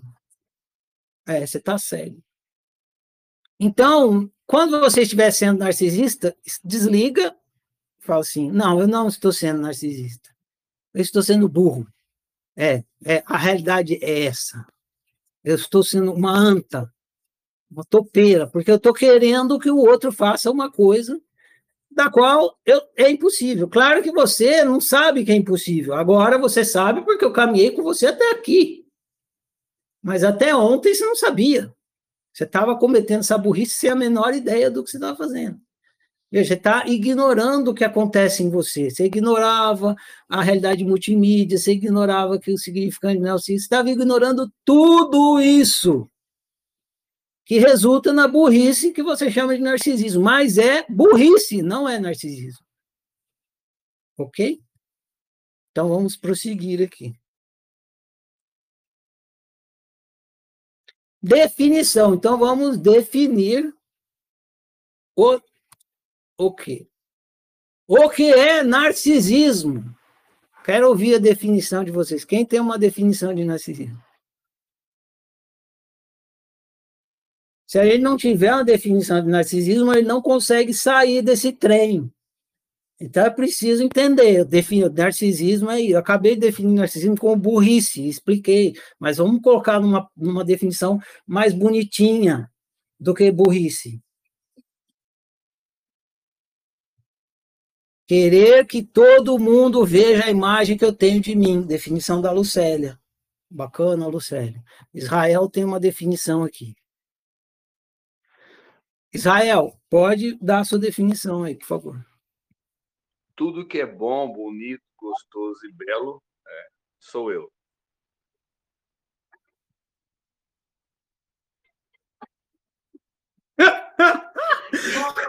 Tudo que é bom. Ótima. Ótima, Israel. Valeu. Só que tem um, tá errado. Não é você. Sou eu, mano. Qual é que é? Sou eu. Depois eu mando minha foto. Eu mando minha foto. Valeu, Israel. Valeu. Pode falar a sua, Bruno. Luana, você. Ah, Bruno lembrou da dela.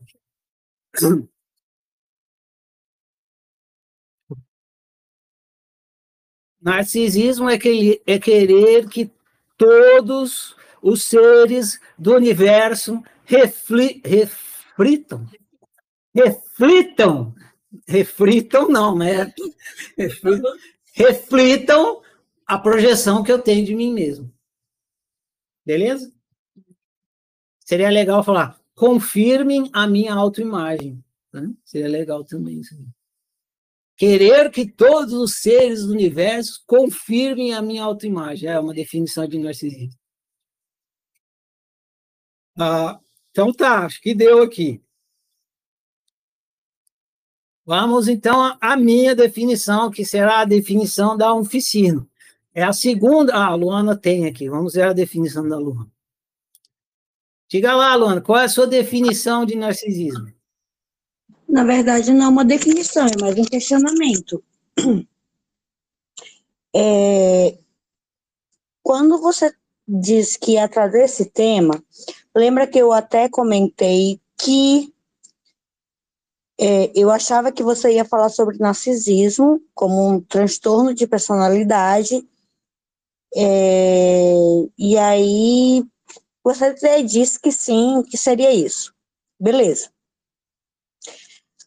É, o que você trouxe aqui para a gente hoje foi uma definição de narcisismo que, em maior ou menor grau, maior grau, todos nós somos narcisistas. Porque todos nós, em maior ou menor grau, queremos que o outro nos veja pelo reflexo que nós nos vemos. Beleza? Está entendido. É, mas é, quando é, na, na psicologia, no que eu li de, da, da psicanálise e tudo mais, do que é tratado como transtorno de personalidade narcisista, é um pouco mais do que isso. É uma, é, é, chega a ser uma verdadeira manipulação, não é só uh, como eu me vejo no meu reflexo e como eu, eu gostaria que o outro visse. É mais uma, eu me vejo de uma X forma e eu imponho isso para o outro. Então, assim, a chamada da palestra foi o que é o narcisismo e desnudando o narcisismo. E, para mim, agora, até esse momento, tá é, colocando que todos nós somos narcisistas naturalmente, e não como um transtorno de personalidade. Então, assim, eu queria que você, se pudesse, se der tempo, faça uma pausa para é, esclarecer e estabelecer essa diferença. Não como uma coisa natural de todo ser humano, porque to, pelo, que você tá, pelo que nós estamos colocando aqui, pelo que você está colocando, todo ser humano, em maior ou menor grau, é narcisista, porque nós todos queremos que o outro nos veja como nós nos vemos.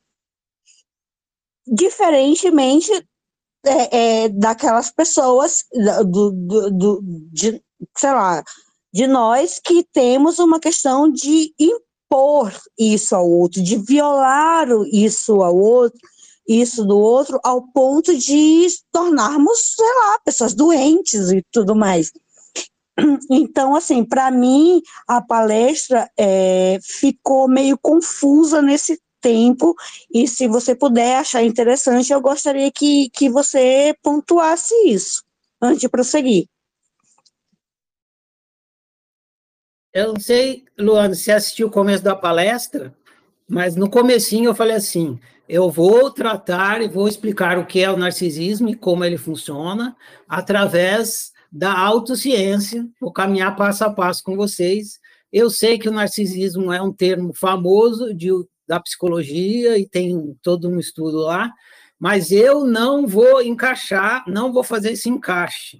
Se vocês quiserem, vocês procure a correlação e vocês vão conseguir encaixar se vocês fizerem, vocês vão mesmo, porque tudo que eu falei aqui se encaixa ao que a psicologia diz na, sobre o narcisismo. Mas eu não vou fazer esse encaixe, eu estou fazendo uma, uma, um estudo autocientífico do narcisismo, e não um, um estudo é, psicoanalítico, do, não estou me baseando em conceitos psicoanalíticos, nada. Claro que a palavra está nos dois, mas se você quiser encaixar um com o outro, você que vai ter que fazer esse encaixe, eu não vou fazer. É, se você quiser encaixar com outra coisa que não seja psicanálise, que entra lá do transtorno, você pode procurar fazer a correlação e você vai conseguir fazer o encaixe. Só que eu não vou fazer esse encaixe agora e provavelmente nunca. Mas é encaixável, eu te garanto que é encaixável. E eu não falei que eu ia falar do tal do transtorno psicológico, eu falei exatamente isso. Eu vou explicar o que é o narcisismo e como ele funciona, é o que eu estou fazendo desde o começo, e a, eu estou fazendo isso como a oficina faz, através da autoobservação e da prática da autociência e ciência do outro. Beleza?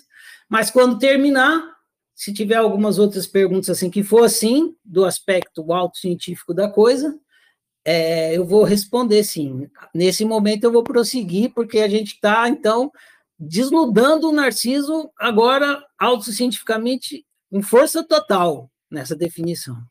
Então, cada um aí ofereceu sua definição. Agora eu vou mostrar qual é a definição da, da oficina que se assemelha a algumas que vocês falaram. Narcisismo é a crença de que o seu critério de significação é absoluto. Essa é a definição da oficina de narcisismo. Se você pegar essa definição e colocar nos outros casos que tem por aí, você vai ver que ela se encaixa. O que, que é absoluto? É quando você acha que é o único do universo. Por isso que, quando Freud vai falar do narcisismo, eu falei que não encaixaram, eu estou encaixando para você. É isso. Vossa Majestade o bebê. Por que, que ele fala Vossa Majestade o bebê? Porque o, o, bebê ele acredita que ele é absoluto, ele não reconhece a mãe, ele acha que ele é a mãe. Então demora um tempo até esse, ter esse deslocamento. Isso aí na, na psicanálise se estuda isso. Então, é, quando você acredita que o seu critério de significado é absoluto, que todo o universo tem o seu critério, o seu critério de significação, tem o seu critério de significação. todos os seres, todos, se é absoluto. O meu, o meu critério é o. É, daqui a pouco eu vou falar do Quatrix. O meu é o certo, o meu é verdadeiro, o meu é o melhor, e tudo o resto nem existe. Não conheço, não existe, só existe o meu. É assim que o neném pensa. O neném acha que ele é absoluto. Por isso que o narcisismo, o estudo do narcisismo começa com o estudo da formação da psicologia do neném. Então, quando você acredita que o seu critério de significação é absoluto, que nem Israel falou, o meu, não estou falando só eu sou mais bonito, eu sou mais verdadeiro, eu sou mais caro, mais belo. Não. O que eu digo que é bonito é o certo. O que eu digo que é verdadeiro é o verdadeiro. O que eu digo que é errado é errado. O que eu digo, entendeu? É isso. Ele é absoluto, é isso. É o meu que vale, o meu critério de significação é o que vale para o universo inteiro. O universo inteiro. Beleza? Aí, se vocês pegarem a definição de vocês, vocês vão ver que se encaixa também essa definição aí. Pode falar, Carol. É que eu fiquei pensando que a nossa educação inteira é, é sempre é sempre absoluta. Então, assim, na nossa educação é existe o belo, o justo, o correto, o feio, o injusto, o incorreto. Então, demorou uma eu tô, demorei uma vida inteira para descobrir que os, esses critérios, que isso não é absoluto. Então, na verdade, eu não sei assim, mas basicamente meu comentário pensando que eu acho que a nossa educação era narcísica no sentido assim, não é explicado. A gente senta no banco da escola e fala isso aqui é o certo, isso aqui é o errado, a guerra, isso, aquilo, aquilo outro, aconteceu isso. Mas ninguém fala que isso é o critério, sei lá, do professor, de quem escreveu o livro, sabe? No, sei lá, a gente pode falar que a gente tem uma educação narcísica, porque ninguém fala que ah, cada, isso é o belo. Não, mas cada um tem o conceito de belo. Não é assim que é ensinado, né? Exatamente, não é. Você observou muito bem. É isso aí. Eu não vou ampliar essa reflexão agora, porque eu quero chegar, deixar o Narciso peladinho, aí depois a gente pensa, é, faz reflexões a respeito. Beleza, Carol, grato pelo compartilhamento. Quando ele estiver nu em pelo, aí que não tem mais para onde fugir, aí a gente faz digressões, né? Narcisismo é a crença de que o meu critério de significação é absoluto. Então, veja, você vive assim. Isso é um equívoco, mas você vive assim. Então vamos falar da ferida narcísica, que é o ponto que me levou a fazer essa palestra. Eu comecei a pensar nesse termo, porque todo mundo, muitos psicólogos falam, ah, é uma ferida narcísica. Freud diz que o ser humano tem três feridas narcísicas profundas, né? E aí vocês vão ver que, que a gente aqui se encaixa nas três que o, que o Freud definiu. E que o neném sofre uma ferida narcísica, enfim, é, muita gente fala dessa ferida narcísica e a gente precisa entender ela, porque é com ela que a gente sofre, não é? Então vamos entrar aí na ferida narcísica e depelar, tirar o último paninho do narciso. O que é ferida narcísica? Alguém tem uma definição disso? A Juliana falou assim: Nunca ouvi falar. Alex disse: ferida narcísica é o que escancara. Olha que bacana a palavra. Escancara o narcisismo. Valeu pela, pelo escancar aí. Né? Mais alguém tem uma definição? Não? Então vamos lá que a gente quer comer aqui. Ah! Tem, a, o Israel tem uma resposta. Diga lá, Israel, o que é a ferida, o que é ferida narcísica? É quando não tem relação com aquilo que eu penso, né? Eu penso, né? Com a minha crença. Bom demais, Rael. Valeu pelo compartilhamento. Beleza? Também que vocês vão pegando o jeito aqui da gente interagir, e aí cada vez a gente interage melhor. Então, o que é ferida narcísica? Tem uma definição maior aqui, né? Ferida narcísica é a dor que você experimenta toda vez que você se conscientiza que seu narcisismo é um equívoco. É a dor. A Juliana diz que é a dor da estupidez. Ferida narcísica é a dor, ou sofrimento, né? Que você experimenta toda vez que você se conscientiza, na palavra do Alex, que fica escancarado, que fica óbvio, ululante, né? inegável, escancarado, você se conscientiza que o seu narcisismo é um equívoco, ou seja, que você achar que o seu critério de significação é absoluto, é uma burrice. Toda vez que você acredita nisso, você sente essa dor. Para quê? Porque para se conscientizar do seu, que o seu narcisismo é um equívoco, entendeu? É a dor está vindo assim, ela, a dor levanta o dedinho e fala assim: meu amigo, você está equivocado em sua crença. O seu sistema de significação não é absoluto, é só seu. E de mais ninguém. É isso.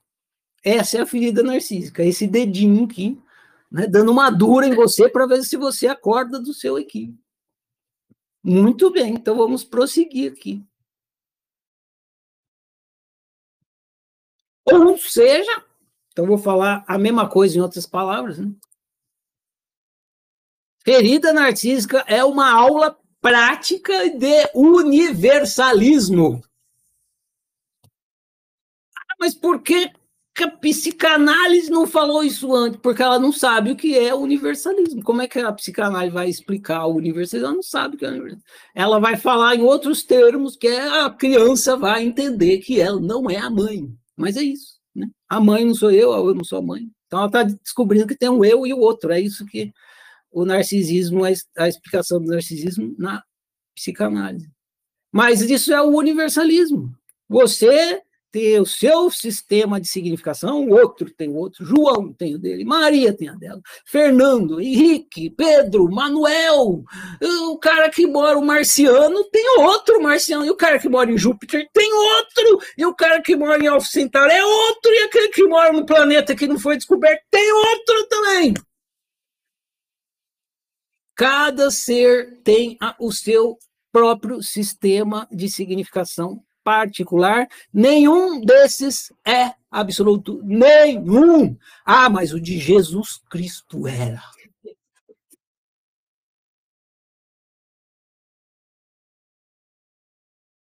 É, continua sofrendo, continua sofrendo, você vai aprender. Não tem nada que eu possa te dizer. Mas Buda era. Cada um tem o seu próprio. Então vamos lá.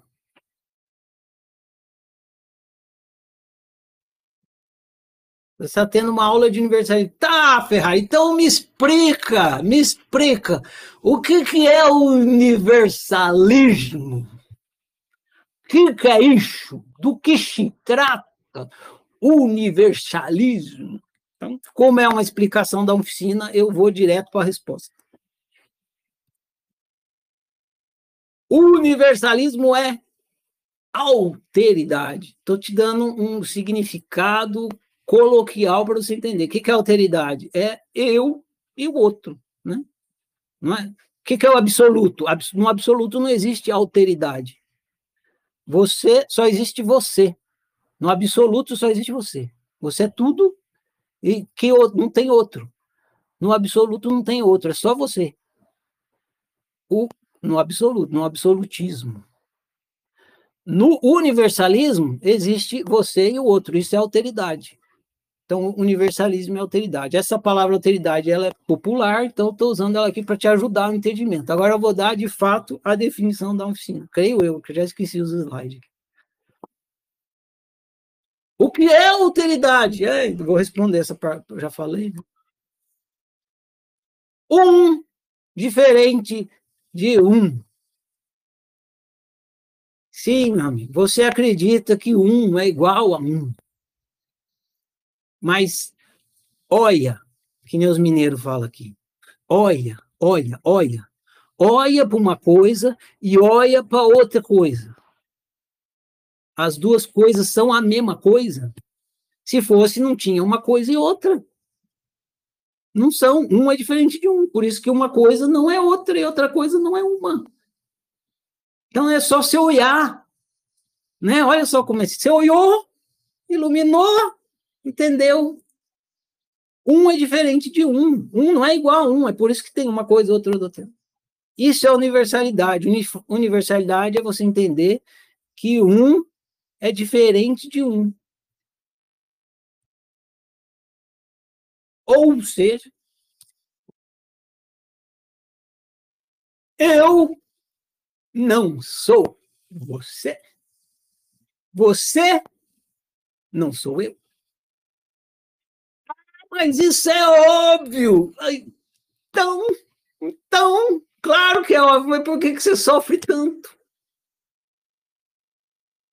Se é óbvio que nem. Ah, é óbvio, Ferrari. Você falou tudo isso para me explicar um negócio ridículo desse?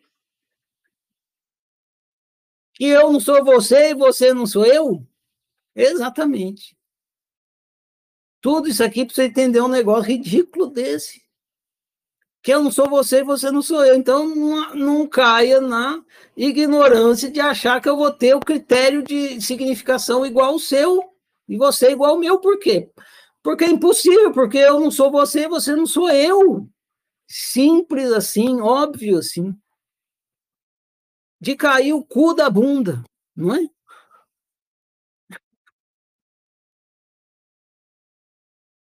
Isso é universalidade. É você entender que eu não sou você você não sou eu. Só isso. Isso é universalidade. Ou seja, estou dando várias colheres de chá aqui para você entender o que é universalidade. O outro é diferente de mim, eu sou diferente do outro. Então, eu não sou você, você não sou eu, e colocando isso em termos alheios, o outro é diferente de mim, ou no seu caso, né, eu sou diferente do outro. Você percebeu isso? Viver consciente disso. Você não vai cair no equívoco de querer que o outro tenha o mesmo significado que você. Só, só isso. Não entra no narcisismo. Não entra no narcisismo. Ah, agora sim! A cura do narcisismo Aí, aí que vale a pena, agora sim, né? Porque eu estou sofrendo com esse trem. Então, como é que cura? Qual é a cura do narcisismo? Agora que o narciso está nu, peladão da Silva, a gente sabe quem ele é. Vamos ver como é que se cura do narcisismo. Como se curar do narcisismo? Alguém arrisca aí? Desistindo, disse a Juliana, está perto do fim, tem 40, 74 na 71. Desistindo. Desistindo do quê? Desistindo do impossível. O que, é impossível?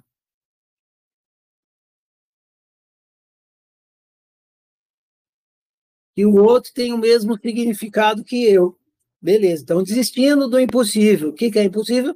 Que o outro tenha o mesmo significado, o mesmo sistema de significação que eu. Muito bem. Alguém mais tem uma resposta aqui? Como se curar do narcisismo? Então, prepare aí. Quem estiver desavisado, segura o cu, porque agora é para o cu cair da bunda. Ah, tem uma pergunta da Viviane aqui. Vivi. Não, eu, eu vou responder que é praticando autoobservação e autoanálise. Praticando autoobservação e autoanálise. Beleza, Vivi? Valeu pela colaboração. Alguém mais tem uma resposta? Como se curar? Vocês já entenderam que você. Você já eu vou falar para você que está aí nesse. Você, meu amigo, igual o Fausto Silva. Você, meu amigo, que está aí me assistindo, chegou até o fim. Você agora está consciente que você é narcisista, certo? Certo, entende? Então, agora você sabe. Não é uma coisa só de doido que vai para o hospício, vai lá para o consultório, ou nasce ou tem um distúrbio. Não. Você, eu, todo mundo é narcisista o tempo todo, se não ficar esperto aqui. Então, você está narcisista, você sofre, você vive mal, como se curar do narcisismo? E aí, como você se cura disso aí, que faz você sofrer tanto? Espera aí que eu vou ver aqui, e aí você fala. Senão ela cai aqui. Pode ser? Diga lá, Karina, como se curar do narcisismo? Você tem que clicar mais uma vez, Karina. Isso. Não tem cura. Não tem cura. Não. Que otimismo, Karina! Estamos tudo fodido! Não há Credo. Não, não tem. Com reconhecimento do erro. Com reconhecimento do erro. Beleza, Karine. Valeu pela colaboração.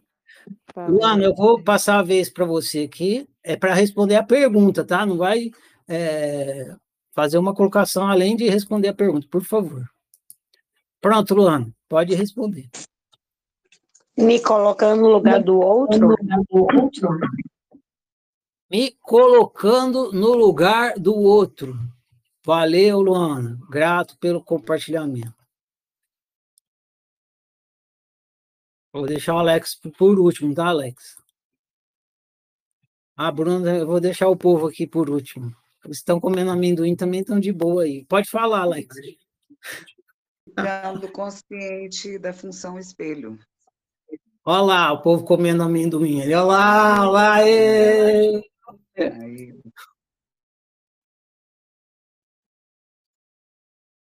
Diga, Alexa, qual é a sua resposta?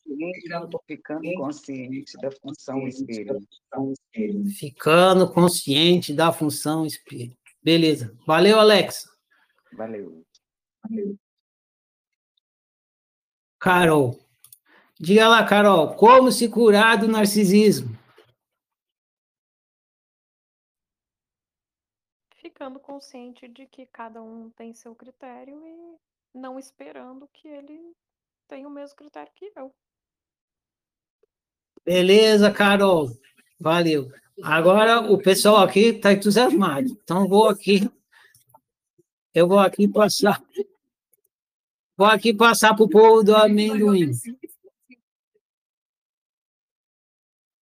Eu vou me retirar daqui. Vocês vão ver só aí, ó. Aquela turma que está assistindo aqui. Companheiros oficineiros de Uberlândia. Espera aí que eu vou abrir aqui, aí vocês tudo responde. Okay. Pronto, Alex, pode falar. Tá ouvindo aí? Teste. Então, é, eu tenho que entender que esse estilo de vida, ele não me, me ele não me causa. É, não é felicidade, mas ele não me, me dá paz. É, tipo, eu queria usar outro termo, mas ele não me dá paz. Então tenho que entender isso. Ah, e, e se eu sou narcisista, eu tenho que ficar preso ao, a, ao que o outro acredita, né? Então, eu dependo sempre de uma de algo externo a mim. Então eu fico, eu fico preso a, a, a atribuições de outros. E isso me, me faz ficar sempre em estado de ansiedade ao invés de paz. Então eu sofro ao invés de ter paz. É, tipo, ter consciência de que eu quero ter paz e não quero ficar sendo o policial do, do universo, né?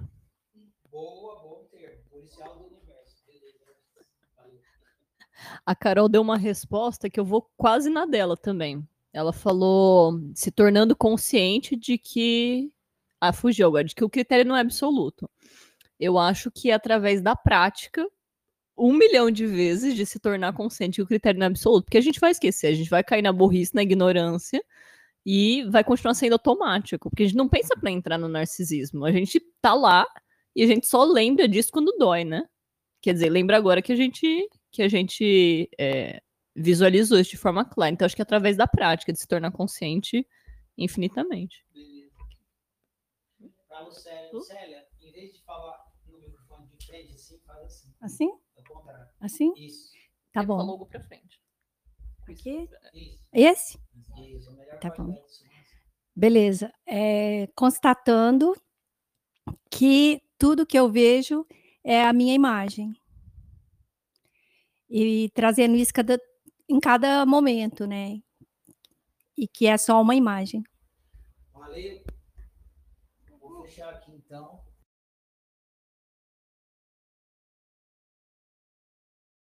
Valeu, meus companheiros conterrâneos aqui de Minas Gerais, Uberlândia.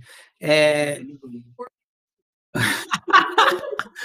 Por nada os dois, olha lá. Uai, bom demais. Vamos lá. Opa, estou errado aqui.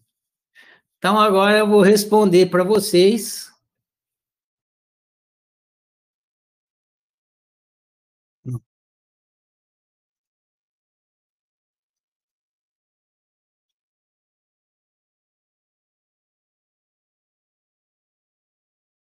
Como se curar do narcisismo? Karina, você já respondeu, eu vou para os finalmente aqui, senão ele não acaba nunca. A, a gente tem que comer aqui. A, a, a resposta, eu vou responder para vocês, e quem, quem tiver aí o cu balançando, põe o cu, põe a mão no cu, porque o cu vai cair da bunda, tá bom? Tá bom. Como se curar do narcisismo? Ah, esqueci de fazer. Vamos lá. Como se curar do narcisismo? Como se curar do narcisismo? Vamos lá! Como se curar do narcisismo? Sofrendo feridas narcísicas. Doeu, né? O pessoal que falou, doeu. É isso, gente. Se você fugir das suas feridas narcísicas, porque o que, que a gente viu? A ferida narcísica é você experimentando dor para ficar consciente de que você está acreditando no equívoco do narcisismo. Isso é uma ferida narcísica. Se você fugir das feridas narcísicas, você está fugindo da cura do narcisismo narcisismo ele acontece para você se curar do equívoco do absolutismo e despertar para a universalidade. Essa é a função, é, a ferida narcísica. Ela acontece para você se despertar do equívoco do narcisismo, do absolutismo, sair desse equívoco, perceber que é o equívoco e despertar para a universalidade para o universalismo. Se você não sofrer nenhuma ferida narcísica, você jamais vai despertar desse equívoco. E se você fugir das suas feridas narcísicas, você vai estar tá evitando sair desse equívoco. E se você permanece no equívoco, você permanece vivendo mal. Por quê? Porque uma, é, viver de forma ignorante não produz bem viver. Tem uma frase clássica da oficina que é assim: para viver bem é preciso consciência, lucidez. Para viver mal, ignorância basta. Então, você quer viver mal, ignorância basta. Mas se você quer viver bem, você precisa de lucidez, clareza, você precisa despertar a consciência, entender o que é ser humano e como funciona a experiência humana. Porque no breu, no escuro, cego, você não vai conseguir viver bem com a sua experiência humana. Você não sabe como você funciona e como você funciona dentro da experiência humana. Então, essa conversa aqui é para você ter um despertar. E essa conversa tem que ser constantemente com você para não voltar para o equívoco. Você está no equívoco. E eu, meu caminho aqui foi um caminho de autociência, de autoobservação, para você sair do equívoco. E se você fugir das suas feridas narcísicas, que é um sofrimento, da, nos termos da oficina, da dimensão afetiva e intelectual, quem é oficineiro entende isso, você está fugindo de você se curar do seu narcisismo afetivo e intelectual, que pode ser trocado, para quem é um oficineiro, pela palavra outroísmo. Outroísmo afetivo e intelectual.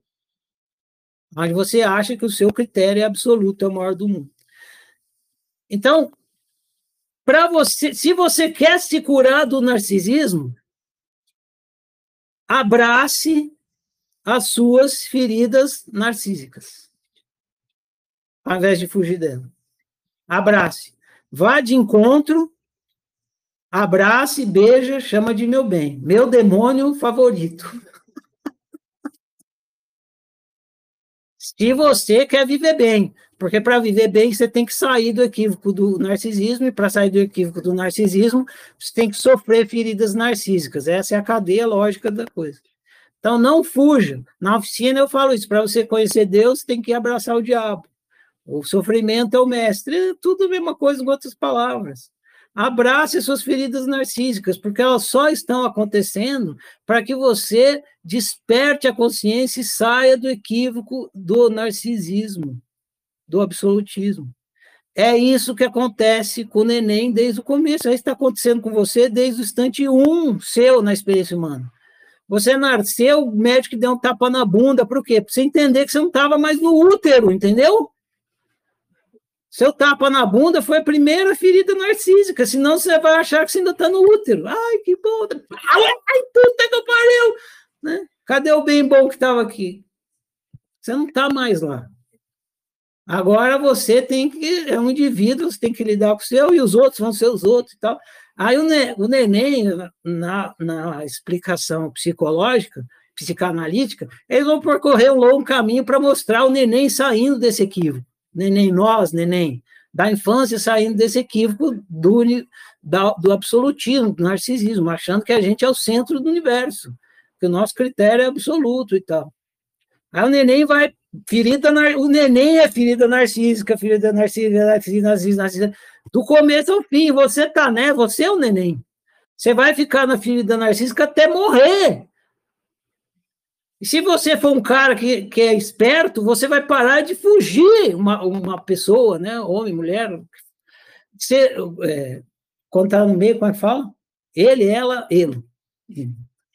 Se você é uma pessoa que está querendo viver bem, para agora mesmo de fugir das suas feridas narcísicas. Vá de encontro a ela.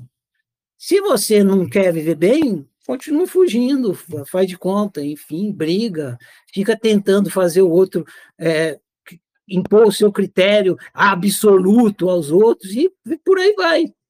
Você vai viver mal, mas você não está interessado em viver bem, então Agora, se você quiser viver bem, eu deixo aqui o meu, a minha indicação. É impossível você viver bem em estado de ignorância e a ferida narcísica vem para te tirar do estado de ignorância, então você fugir dela em vez de encontro, você está cultivando a ignorância, o que vai resultar no cultivo do seu mal viver. Essa é a matemática da coisa.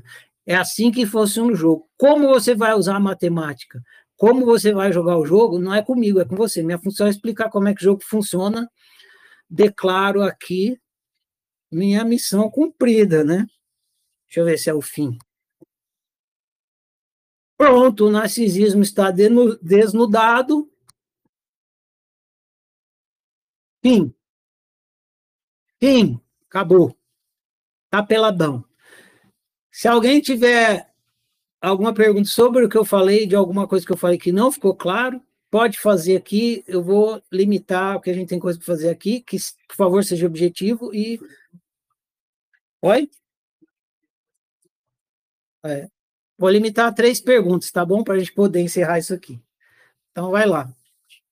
Enquanto vocês pensam aí, eu vou pedir um minutinho, vai ficar um branco aqui, já volto, e aí vocês pensam aí, se alguém quer perguntar, já pode levantar a mão.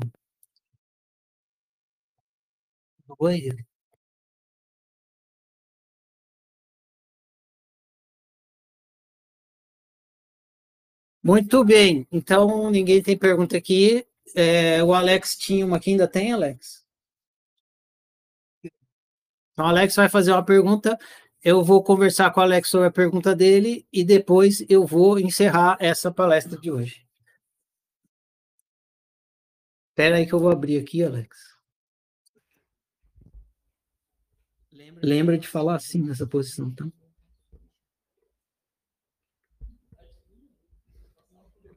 Então, é, teve uma parte que eu acho que eu perdi, acho que foi até a hora que eu saí.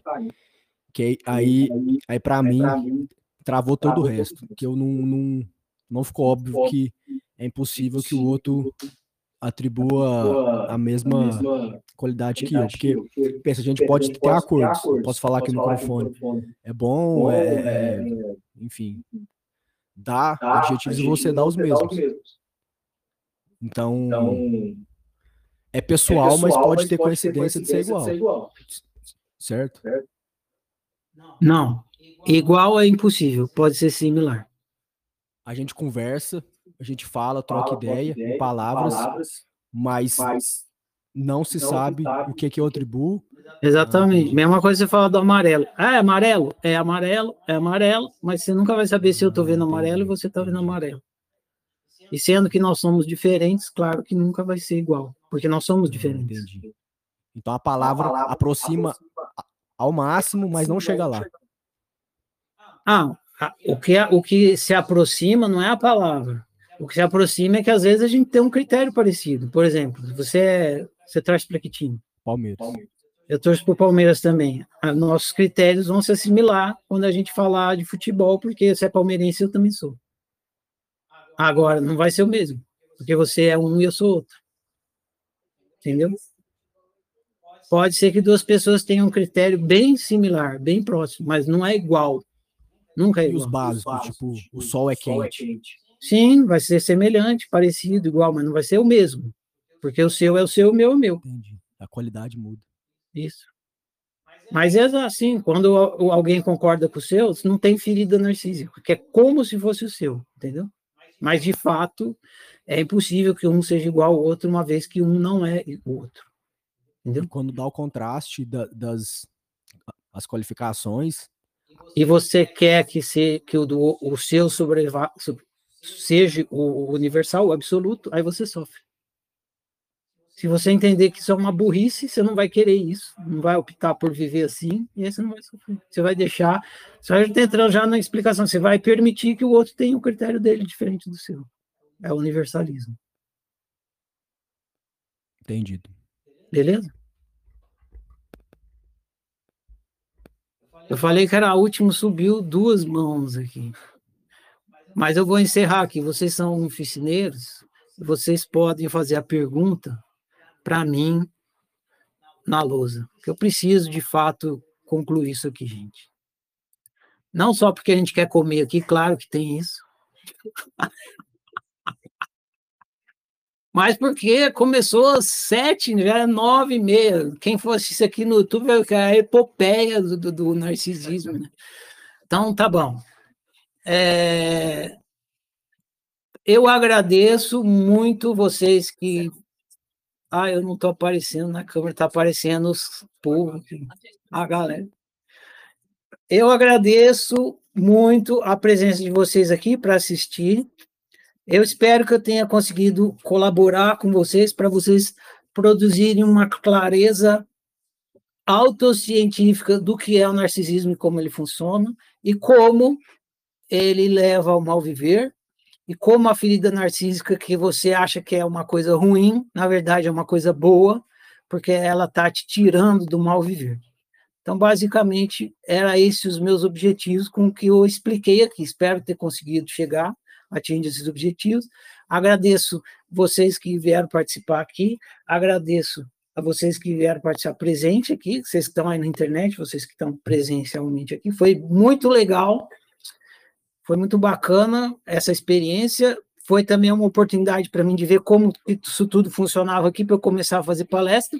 Pretendo começar a fazer de 15 em 15 dias aqui no canal da oficina. Fique à vontade para comparecer sempre.